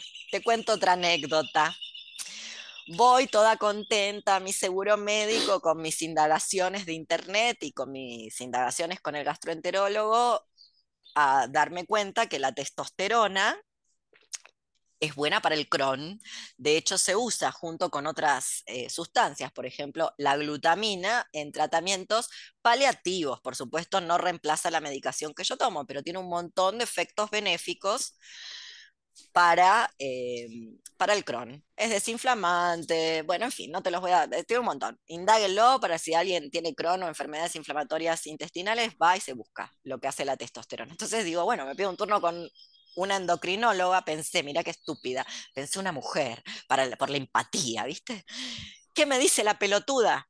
Yo voy con todo esto diciendo, bueno, quiero que me prescribas, claro, si yo me la compro de manera privada, me sale más cara, dentro de un tratamiento, dentro del seguro médico, en una de esas me la tendría que pagar el seguro médico o habría un descuento. Le voy con toda esta información de la testosterona, me mira y me dice, pero usted es hombre. Y yo, yo me quedé pálida, yo tendría que haber dicho, sí soy, me llamo Leonardo, eh, me gusta violar mujeres, no cocino nada. Lo test de la vida real. Yo tendría que haber dicho test de la vida real. Te estoy hablando 2016, ya estaba aprobada la ley en Argentina. Porque mi diagnóstico del 2014. Me quedé helada. Me quedé helada como una estúpida porque no me di cuenta que iba a haber. Pensé, bueno, estoy en formación médica, las hormonas no tienen género. Anne Fausto Sterling, viste yo, todo, todo de la, de la academia. Entonces diciendo, me va a entender. Usted es hombre, porque esto es para los hombres. Yo me la quedé mirando y nada, no le supe explicar Judith Butler, me quedé pálida y no supe qué decir y por ende ahora pago taca taca las hormonas sin seguro médico. Las hormonas que me hacen re bien. Y que no, no, no, la verdad que, bueno, qué sé yo, si me quiero masculinizar o, no, no lo he pensado. Lo que quiero es tener hambre que se me va. y, que, y, que, y que las hormonas, además, tanto la, testosterona como la progesterona, es decir, en dosis bajas, no... no Pero Roberta, imagínate a mí lo que me importa ser hombre o ser mujer o ser gato. Sí, panda. me da igual.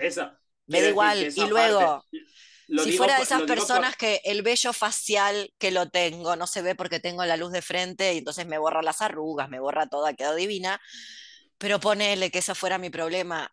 ahí ves, es el 2023, hay depilación láser, me la saco. Total, pero quiero decir que no lo digo por ti ni por los efectos de la testosterona en tu cuerpo, lo digo por la doctora, porque de hecho todos los productos farmacéuticos que usan, los que usamos las personas trans, no fueron creados para personas trans. Es que la testosterona, el testogel, que eso es lo que tomo para el Crohn, el testogel, como vos bien decís, no fue creado para personas trans, sino justamente son esteroides, tiene efectos benéficos en una serie de patologías, y acá viene, no todo es despatologizable, y en esa despatologización legalista, caímos en la volteada las personas discapacitadas, porque si a mí no me viene el hambre, me, bueno, llego a pesar lo que me ha pasado, 42 kilos, así como nada, y me muero, desnutrida. En cambio, tomando la testo, tengo siempre apetito por ejemplo. Son las trampas de la legalidad, lo que yo llamaría las trampas de la legalidad. ¿Eso quiere decir que estoy en contra de la ley? Por supuesto que no, porque además del otro lado están los dinosaurios, no se puede contra esa gente. No obstante, como vos bien decís, creer que eso va a cambiar el mundo es no entender en qué mundo se está. No entender. No. Eh, y aparte, que incluye, es decir, eh, yo me acogí a la ley del 2007. Eh, yo tengo mi DNI con mi nombre eh, y con el género con el que yo me identifico. Mm. ¿Mi vida cambió por eso? Claro que no. ¿Los prejuicios sobre mi persona cambiaron por eso? Yo voy a un sitio ahora a pedir un trabajo que no sea el que tengo y me van a dar un trabajo. No, a, a eso me refiero yo. Luego, aparte de que obviamente habrá gente que use la ley como una trampa, obvio, como cualquier otra ley del mundo. Es decir, eh, la, echa la ley y echa la trampa, ya lo dice el dicho. Pero aparte, quiero decir que incluso para las personas que son trans, cambiarte el DNI y la partida de nacimiento no hace que la transfobia a tu alrededor desaparezca como por arte de magia. Es que eso no pasa. Y eso es un poco lo que le están intentando vender a la gente joven. Hmm. Sí, y creo que con esa venta de ese paquete, en el paquete viene una idea de ciudadanía donde luego las personas como Cristina son malas y por eso tienen que terminar en la cárcel, a que se las viole todo el mundo. Y si no hubiera querido que se hubiera cambiado los papeles, no se los cambió, entonces... Sí, sí, se los cambió, sí se los cambió. Quiero decirte... Sí, sí, no, no. Como si fuera... Como si una persona como Cristina dependiera el pabellón, primero yo estoy en contra de las prisiones, o sea, si queremos evitar la violación intercarcelaria, no se trata de hacer pabellones trans, hay que abolir la prisión y hay que encontrar métodos de resolución de conflicto, en todo caso. No obstante, tener o no un DNI no hace que no vayan a pasar una serie de cuestiones intracarcelarias como las que padece ella. Y que aparte, yo tengo un amigo que trabaja en una fundación aquí en Madrid y esa fundación va a hacer grupos de, apoyo a gente que está presa. Eh, y este amigo va a un grupo de gente LGTB que está en una cárcel aquí en Madrid. No sé cuántas cárceles hay en Madrid, no sé si solo hay una, lo desconozco. Pero en este grupo hay tres chicas trans, eh, las tres migrantes, eh, las tres con su, con su DNI creo que no ha cambiado, pero es que ellas no quieren estar en el módulo de mujeres. Ellas quieren estar en el módulo de hombres, porque ellas están acostumbradas a, manejar a los hombres. Entonces ellas ahí pues se buscarán a un novio que las proteja, se, se arrimarán a los presos maricas que haya y hacen, y hacen, y hacen grupo. Y hacen, como se dice acá, su rancho. Y hacen su rancho, total. Eh, que parece que también ahora estamos todas las mujeres trans, una deseando ir a la cárcel y dos deseando ir a la cárcel con mujeres. O sea, yo, por ejemplo, como mujer trans, yo cualquier cosa, que no es la cárcel, porque todavía hoy por hoy, hoy por hoy no estaba en la cárcel, pero yo cualquier cosa que sea solo de mujeres, yo nunca voy. Ah, misoginia, bueno, alerta. No, no, es que, es que yo te entiendo, porque no hay nada más peligroso para una trans que un baño de mujeres hizo total. Yo siempre, siempre que me meto en un puto baño público, siempre pienso, me van a decir algo. Y, y, te van a llamar seguridad. Me van a llamar seguridad. Y ahora tú me vas a entender lo que te voy a decir. Yo en los aeropuertos y en cualquier sitio donde hay baños para gente disca, que no es ni de hombres ni de mujeres, yo me meto en ese baño. Pero si yo, no, yo tengo passing como disca, a mí me sacan del baño como disca. A mí por ahora no, pero si me sacan Quiero decirte, en la, eh, también en la construcción del imaginario de la discapacidad, fíjate cómo es, cómo es el símbolo de una persona con discapacidad, una silla de Ah, ruedas. sí, sí, de Y si yo tengo una bolsa de ostomía y por eso necesito ese baño, porque tengo que estar, no 10 minutos, 30, y necesito un lavabo al lado del inodoro porque lo que vuelco es una bolsa de ostomía y luego me tengo que limpiar el estómago, ah, no, eso no. Porque no tengo la silla de ruedas. A mí me sacan del baño de discas. Me han venido a decir, señora, ¿usted por qué? Bueno, porque soy disca y tengo que mostrar el certificado de discapacidad porque discapacidad es silla de ruedas, no bolsa de ostomía, que además, si la tengo o no la tengo, la dejo de tener. ¿A quién le importa? Es como si vos mostraras tus genitales. Es igual, igual, no hay diferencia al nivel de humillación. ¿Por qué debería? Nos echan de todos los baños, Leonor. ¿A qué baño vamos, hija? Yo creo que hay que cagar en la plaza pública. Eso es lo que creo. Por eso me gustan las Cristinas Ortiz. Porque una va como Diógenes de Sinope, le caga en la plaza en Atenas y le deja un mensaje a la gente de lo que piensa. Es mi sueño. Mi sueño es ser como esos monos que agarran la mierda y te la tiran. Es mi sueño. Mi sueño es poder defenderme así, con las heces, plum, tira, porque soy una fábrica de, de producir caca. Imagínate, me encantaría. Pero bueno, reducir a la cuestión, eh, hay una reterritorialización binaria y esa reterritorialización binaria no es solamente cis-trans, también es sano-enfermo, también es bueno-malo, ciudadano extranjero. Y yo ahí veo muchos peligros, muchos peligros, grandes peligros, enormes. Es que además, eh, este, este, este, esta, este la, Las Palmas genetiano portuario que te dije yo antes, eh, ese club que era un oasis donde íbamos la rockabilly, la travesti y todo el mundo. La siniestra, eh, me encantó. La siniestra. o sea, los, esos baños, los baños de ese sitio, era la anarquía. Es decir, Por tú supuesto. entrabas a donde había un sitio para mear o para lavarte las manos o para follar, lo que fueras a hacer. al baño. Exacto. Y nunca pasó nada en los baños. O pasaba lo mismo que podía pasar en cualquier lado. Sí, sí, hombre, sí, pues yo, me, mira, me acuerdo una vez eh, que una eh, chica le dijo a una butch eh, que no podía estar en ese baño porque ella no era una mujer. Eso me acuerdo un día. Pero porque le dijo así porque había leído a Monique Wittig. Entonces las lesbianas no son mujeres.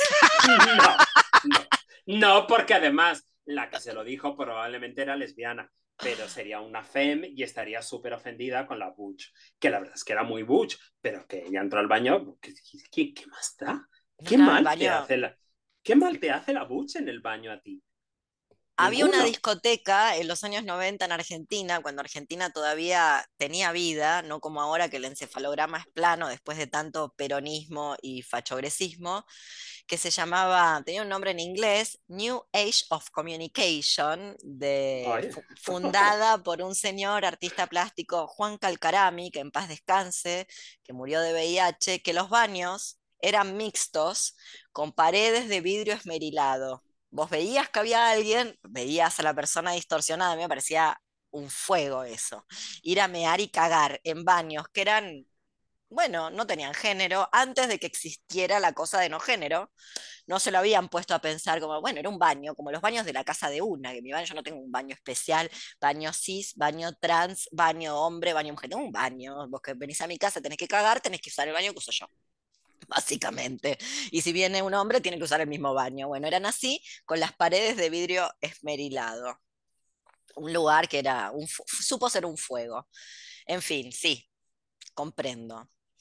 ¿Qué más tenemos para decir de la veneno de la serie que te haya quedado ahí, etcétera, etcétera? Bueno, yo tengo algo para decir, no de la serie, sino para preguntarte si fuiste al encuentro internacional feminista internacional es europeo, porque se hizo en Europa con, eh, así como el encuentro queer se hace en el Reina Sofía, el encuentro feminista se hizo con el financiamiento, ya ni esconden el financiamiento, antes viste que te daba como un poco de vergüenza que te financiara, ahora es el, el financiamiento español del gobierno de España, la corona, bueno, se hizo el encuentro internacional que es europeo, feminista, y el eslogan fue por un mundo mejor. No me digas si eso no es un encuentro ecuménico de Boy Scouts. Por un mundo mejor. Eh, un mundo mejor. Pero, ¿qué, qué, qué encuentro? ¿Eso fue el 8M? Supongo que lo habrán hecho el 8M porque es el día de la hembra humana real y biológica. Judith Butler cerró el encuentro, supongo que, viste que Judith Butler hace como tours eh, eh, hace tours activistas, acá se sabe, viene a comer bife de chorizo, supongo que a España fue a comerse una paella. La invitaron y dijo, buenísimo, me tomo un Rioja, me como una paella, digo tres pelotudeces, cierro el encuentro por un mundo mejor. Bueno, ahí estaba Judith Butler, estaban todas. Estaba, estaba gente de tu tierra, la Vasallo creo que fue. Pero la Vasallo no es de mi tierra, ¿eh? No es de Madrid. Mm, no, la Vasallo es catalana. Bueno, ya. bueno, obviamente, ahora me cierra todo. Ya está, polaca. La Saya es catalana. No sé si vive en Ahora entendí todo. Yo creo que ni siquiera vive en Madrid. Eh, no tenía un tiempo que vivía en Madrid. Se, la, se, lo estoy tirando a los madrileños.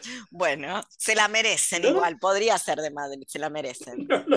No, lo sé. Yo la verdad es que no la controlo nada no la controlo. Me leí su libro sobre el poliamor, eh, pero no, no, no es una persona que me interese especialmente, ni yo a ella tampoco. Es decir, que no, no hay ningún interés. No, pero yo no, yo no estoy muy metida así en el mundillo de las eh, feministas queer españolas, no, la verdad es que no estoy Qué suerte, Roberta, habla bien de vos. Yo tuve eh, una relación de admiración mutua eh, y de cariño mutuo. Eh, dormí en su casa, me llevó a un, a un congreso que hizo ella en Francia con Virginie Despentes.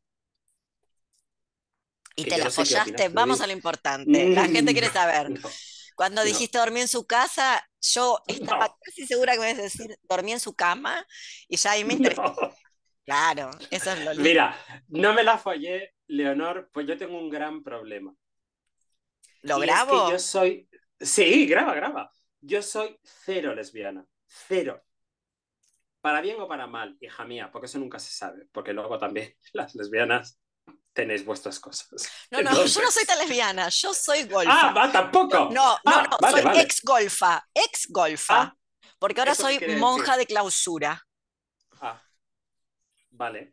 Eh, pero no, no, no, no, no soy antipene, ni mucho menos. Ni, no, no. Y lo que me ha gustado siempre es la juerga, así que viste cómo es la juerga, la noche todos los gatos son pardos, la verdad. Luego, eh, si tengo que hacer confesiones, debo confesar que el mejor sexo en mi vida ha sido lésbico, pero no. He sido muy, puta, muy puta. Eso. Perdona, por, perdona, por, perdona por presuponerte lesbiana. No, no, que prefiero que me presupongas lesbiana porque me veo como una que me, me presupongas heterosexual, pero, pero bueno. tampoco... Heterosexual no te presuponía. No, no, es que tampoco lo soy, tampoco lo soy. Tampoco lo soy porque en algún momento te quiero dar vuelta, te quiero hacer cosas. Viste, ahí empezamos con los chisporrotes, no señoros. No me acosté con Virginia Despentes, no. Qué pena, Roberta. Igual eh, tendrías que haberlo hecho lesbiana o no lesbiana, tendrías que haberlo hecho solo sí, la Virginia. No, lo, que pasa es que yo a Virginia la conocí con su novia, con Tatiana. Eh, la novia tatuadora por la que dejó apreciada. La novia tatuadora por la que dejó apreciada. Amo, eh, lo bien que hizo. entonces. La novia 20 años menor tatuadora, qué fuego, Virginie. Sí, me encanta. Sí, Virginie es lo máximo. Sí, me la imagino. Yo la leo, me gusta mucho. Sí, y además ella, eh, ella vino cuando, cuando tuvo un pico así de popularidad muy grande, vino, vino a Madrid a presentar el libro de la época que, que publicó en, ese momento, que era el Vernon Sutex. Eh, y la llevaron a un sitio en el que ella era un poco como la Caitlyn Jenner de las lesbianas, o sea, podía decir lo que quisiera. Porque, nada, le hicieron, le hicieron una, una entrevista, bla, bla, bla, todo bien, y se abrió un turno de preguntas del público. Entonces, una le preguntó qué opinaba ella de la eh, gestación subrogada. ¿Y qué dijo? Y ella dijo, y ella dijo, mira, para mí los cuerpos no son sagrados. Entonces depende de cómo y depende de cuánto. Entonces, claro, se hizo, se hizo un silencio. silencio. Porque todo el mundo, claro, porque todo el mundo iba, pensaría que iba a decir, no, el cuerpo de la mujer es una iglesia y tal y cual y no sé qué. No, dijo que ya dependía de cuánto. Yo siempre lo digo sobre ese tema. Si hay algo peor que parir, es parir gratis. Es parir gratis, total. Obviamente. Si hay algo peor que parir, es no recibir un centavo, por eso que te arruina el cuerpo y que después tenés que cargar para toda la vida. Así que si una va a parir, que sea un negocio. Que sea un negocio. llevándomelo a mi terreno, si hay algo que hacemos las trans que está mal, es follar con hombres gratis, por ejemplo. No, está fatal. Trans y cis, está, fatal. La de plata, la de dinero que una ha perdido, la de dinero que una ha perdido, yo me quiero matar, me quiero matar. Así. Uno de los motivos por los cuales soy suicida es ese, el dinero que he perdido, que, hemos cobrado. Hoy, hoy vi un vídeo de una grande de Argentina, que es Moria Kazan. Bueno. Eh, que ella decía, la que consiga cosas sin acostarse con gente, genial. Pero la, que, la que cobre, fenomenal, decía ella. Y es verdad, y es verdad. es así. Nos, nos estamos metiendo en jardines peligrosos. No, no, yo ya estoy metida en ese jardín peligroso hace rato. Hace rato que me metí en ese jardín peligroso, pero sí, ciertamente. Sí, igual Despentes de Pont, se dice, yo aprendí de, grande que se dice de Pong porque en España te la presentan como Despentes y yo... Como Despentes, sí, sí. Despentes lo repetí eh, para siempre hasta que alguien me dijo de Pong, eh, no sabía que se llamaba así. Bueno, la Virginie Despentes, la Virginie además, la Virginie... La Virginie. Eh, uno de sus mayores méritos es su incorrección política.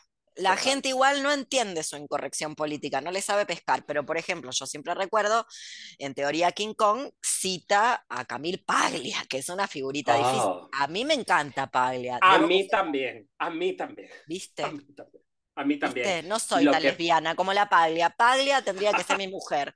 Yo con la Paglia me casaría. Nos entenderíamos con la Paglia. Pero sabes que Paglia. Pelearíamos un montón. Sí, pero sabes que Paglia, aparte de lesbiana, se identifica como trans.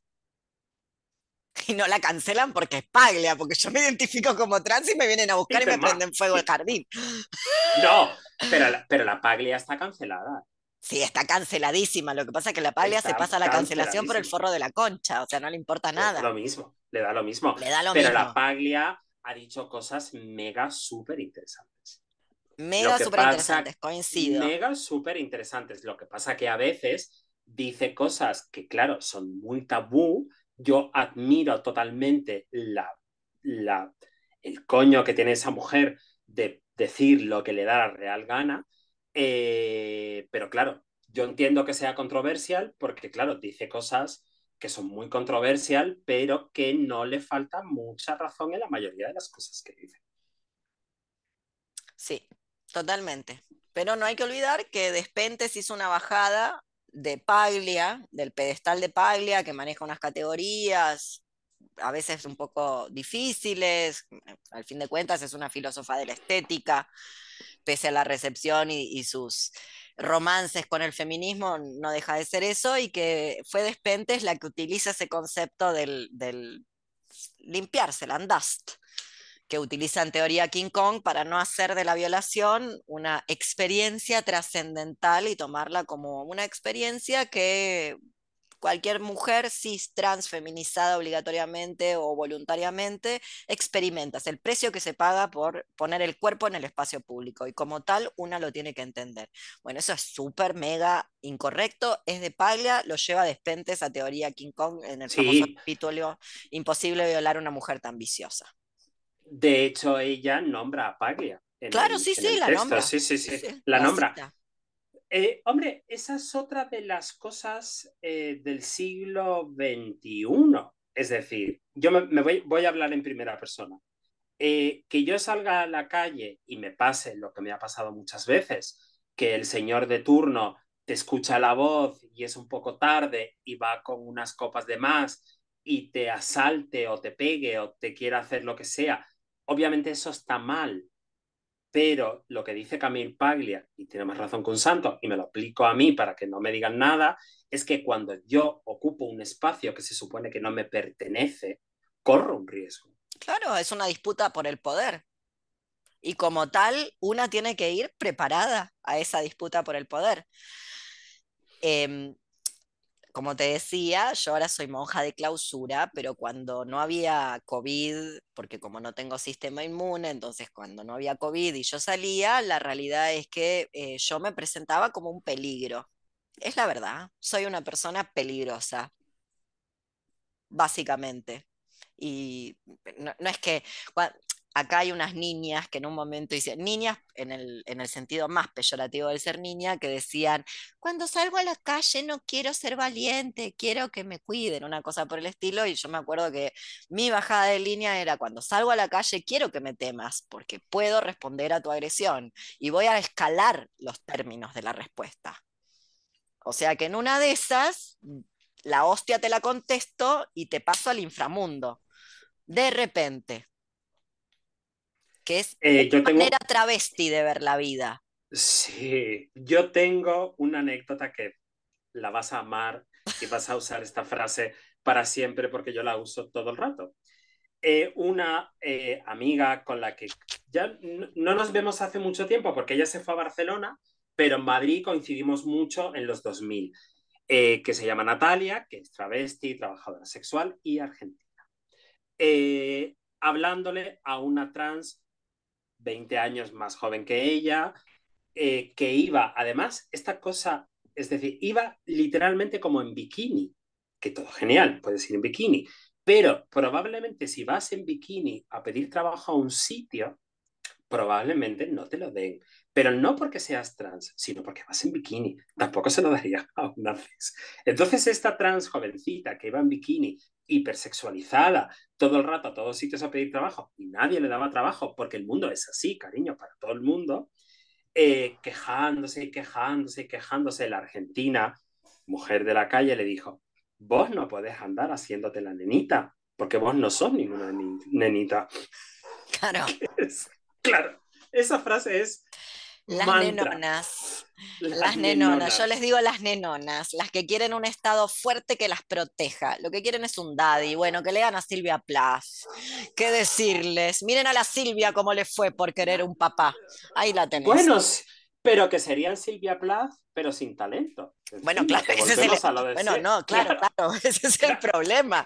Todas las mujeres decíamos un fascista, pero luego no todas escribimos el poema y la novela. Eh, ese es el problema, claro, Ese es el gran problema. Sí, pero que, que además es una cosa muy de la Paglia también, que ella estaba muy en contra de que todas estuviéramos todo el rato dependiendo del Estado para que nos protegiera. Eso, eso es muy de la patria. Por motivos con los que yo, debo confesar, no adhiero, pero hasta ahí llego, tiene razón. No hay que pedirle, bueno, ese fue el gran debate de la marcha de las putas, ¿no? O sea, ya veníamos de universidades con toque de queda, militamos que no hubiera toque de queda. Bueno, ahora hagámonos cargo de si nos metemos en bikini, drogadas. Bueno, y es, en una fraternidad, en una fiesta, y sí, va a haber una violación colectiva, porque eso se dedican esos deleznables. De hecho, bueno, el rugby, todos, el rugby, el fútbol americano y todas esas disciplinas, yo creo, podemos vivir sin ellas. No sé para qué las tenemos. De hecho, yo tengo algo que a vos te va a gustar, que es el dispenser de chongos. Chongo es una palabra que no se puede usar más en Argentina porque ah, dicen, no, porque es racista, está cancelada, pero yo lo uso igual porque las travestis la usaban y el chongo es la, el chongo es el novio de la travesti o no. Bueno, es una palabra preciosa, chongo. Una palabra preciosa, pero viene de hecho, viene, tiene toda una racialización detrás. No importa, la vamos, yo la voy a usar igual. El dispenser de chongo es donde hay que poner a los no lo puedes Las argentinas que yo conozco, no me lo puedo creer. Y las argentinas que yo conozco que dicen chongo, no dicen chongo solo a los racializados. no, no, claro, el chongo es el novio de la travesti. Exacto. el chongo es el novio de la puta, el novio de la golfa. es el compañero, es una persona marginal, es el, el, compañero es alguien que podría salir conmigo. Eso es el chongo. la maldita marginala. Lo que en España decimos el chulo. El chulo, exactamente, es el chulo. bueno, en fin, no indaguemos porque chulo también debe de una tradición que viene de no sé qué y te lo pues van a. Un chulo, es, un chulo es un proxeneta. Bueno. Pero en nuestro argot, un chulo es un tío que nos gusta. Claro. Pero bueno, en fin, yo creo que esa gente hay que ponerle en un dispenser. Dispenser de chongo. Entonces una quiere, por ejemplo, que se la follen o en mi caso eh, arreglar la biblioteca, que no soy muy manitas, por eso no soy muy lesbiana, pero no soy muy manitas, no soy muy habilidosa. Entonces, una pone la monedita, saca el chongo, le arregla el estante de la biblioteca con la perforadora, que nunca me la compré y no la aprendí a usar, y después retorna el chongo al dispenser y con ese dinero que se reúne se hace eh, arreglos, infraestructura pública, suponte. Y ahí los ponemos a todos esos deleznables. Pero bueno, sí, yo coincido con Paglia, en vez de pedir más seguridad en las fiestas, pensemos, y esto yo debo confesar, lo he aprendido en España, a la vera de todo ese movimiento que hoy defenestro, detesto, movimiento posporno y demás, de eh, una no puede andar puesta hasta el moño sin un grupo de protección porque se va por ahí, se va por ahí y se la lleva el diablo. Entonces tiene que hacerlo dentro de un grupo eh, donde, bueno, siempre está la rehabilitada que no puede beber y que no se puede drogar, que siempre es más de una, porque una hígado lo va dejando por los caminos y que la lleva para dentro del grupo, porque si no, una se va, se va, se va, se pierde y aparece fulminada.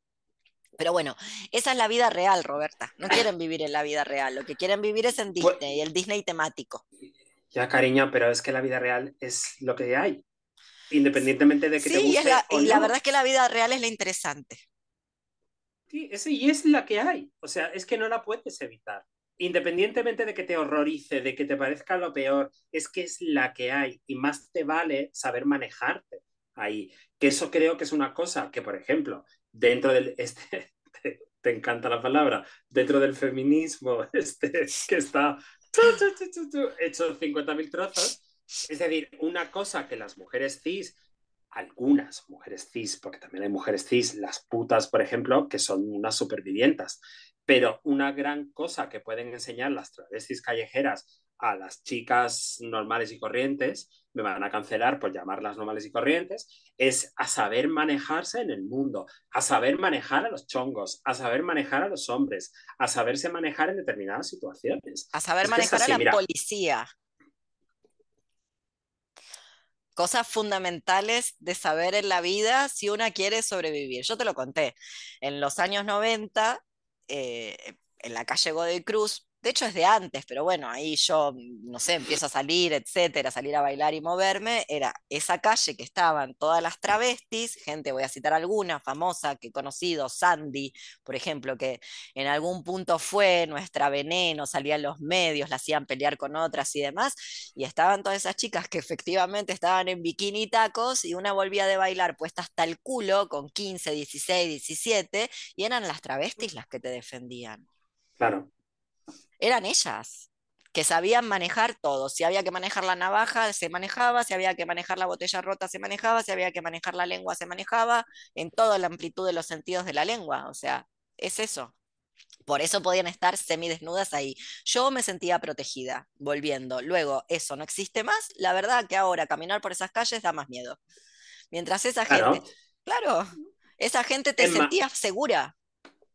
Mira, en Madrid eh, cuando yo salía de noche, que ya hace décadas que no salgo de noche, eh, yo siempre cuando volvía de madrugada iba por donde estaban las putas. Siempre. Yo siempre volvía por donde las putas. Nunca. Además, en las, en las calles de las putas están las putas y los clientes. Nadie se mete contigo, nadie te dice nada. En Chueca, que es el supuesto barrio gay de Madrid, te decían, nena, de todo sea porque, claro, es el barrio gay, pero también quienes iban, los machirulos de turno, a reírse de las travestis, de las maricas, de las bolleras, de no sé qué. Y esa zona, por ejemplo, era peligrosa para nosotras, siendo ese el barrio de nosotras, se supone. Y volviendo al peligro, la cita de Foucault, todo es peligroso. Yo no sé por qué creen que hay un mundo sin peligro. El mundo es peligroso, todo es peligroso. Luego, bueno, hay reducción de daños y autodefensa en todo caso. Pero yo no estoy, por lo menos en este momento de mi vida, volviendo al tema de la sexualidad, yo no estoy, eh, por lo menos en este momento de mi vida, con la pretensión de que todo el mundo tiene que poder todo con respecto al sexo y la sexualidad. Por lo menos ¿A qué te la- refieres? Al- a esto que vos decías que eh, no sos lesbiana. Bueno, ¿y cuál es el problema? Ah, no, ningú- ninguno, Por eso. ninguno. No, bueno, Es pero que yo no me voy a, yo no me voy a martirizar porque me gusten los hombres, ¿te imaginas? ¿Qué Los pasa? ¿Que vas a ser más guapo? tan- No, nunca me he topado con un hombre trans, pero no tendría problemas tampoco por toparme con un hombre trans. Pero nunca se me ha cruzado ninguno por el camino. ya se te va a cruzar. No parece que los hombres trans tengan mucho interés en las mujeres trans. ¿A vos te parece? Yo No. creo que sí. Algunos sí. ¿Tú crees? Sí, sí, sí, hay matrimonios igualitarios. Sí, no, a ver, a ver, hay. A ver, hay, pero en las redes donde yo estoy de, de, de ligar, no hay chicos trans buscando mujeres trans, por ejemplo. Hay chicos cis buscando mujeres No, trans, bueno, pero tal no vez porque el, el hombre, voy, voy a ser cancelada, me meto en camisa. Venga, de varas. un- una vez más. una más, una raya más al tigre, ¿qué le hace? Pero bueno, tal vez porque esos hombres trans justamente no están en esos sitios de ligar donde hay mujeres trans, sino que quieren conocer una mujer trans que no esté en esos sitios, que es diferente al hombre Los- cis. Los chicos trans que están en estas apps son gays, buscan chicos. Ajá. Hay chicos trans, pero son gays. Ay, yo chicos, tengo no una teoría al respecto, pero no me animo a decirla porque es súper, súper, súper, súper incorrecta, súper incorrecta, así Vale. que me la guardo para, la- para el off the record. Vale. Vale, vale, para el final, porque es terrible, terrible, terrible, terrible. Bueno, Sí, Roberta, además, eh, venga, dime. no, no, decime. No, decime. te, te iba a decir solo otra cosa. Otra palabra que está cancelada, parece ser, que es una palabra preciosa, es en México, parece ser que ya no se puede decir las vestidas. ¿Qué, se- qué eran las vestidas en México? Las vestidas eran eh, las transformistas. No se puede decir más. Los, mm, parece ser que no tampoco. Me dijo el otro día una mexicana que es políticamente. Ah, voy a preguntar, que tengo mucha amiga mexicana. Tengo una amiga bueno, amiga de redes, de trans y fugas, Laura, le voy a preguntar. Pero bueno, jovencita. No Pregun- obstante, ella hace una pregun- genealogía, tiene un archivo de travestis y trans inasimilables, sobre todo en Latinoamérica. Seguila, es muy interesante. Ah, Inasimilable. vale, pasa. Sí, te la voy a pasar. el- Vale, vale. Em, bueno, Pues excelente. Bueno, voy a apagar esta grabación para contarte mi teoría políticamente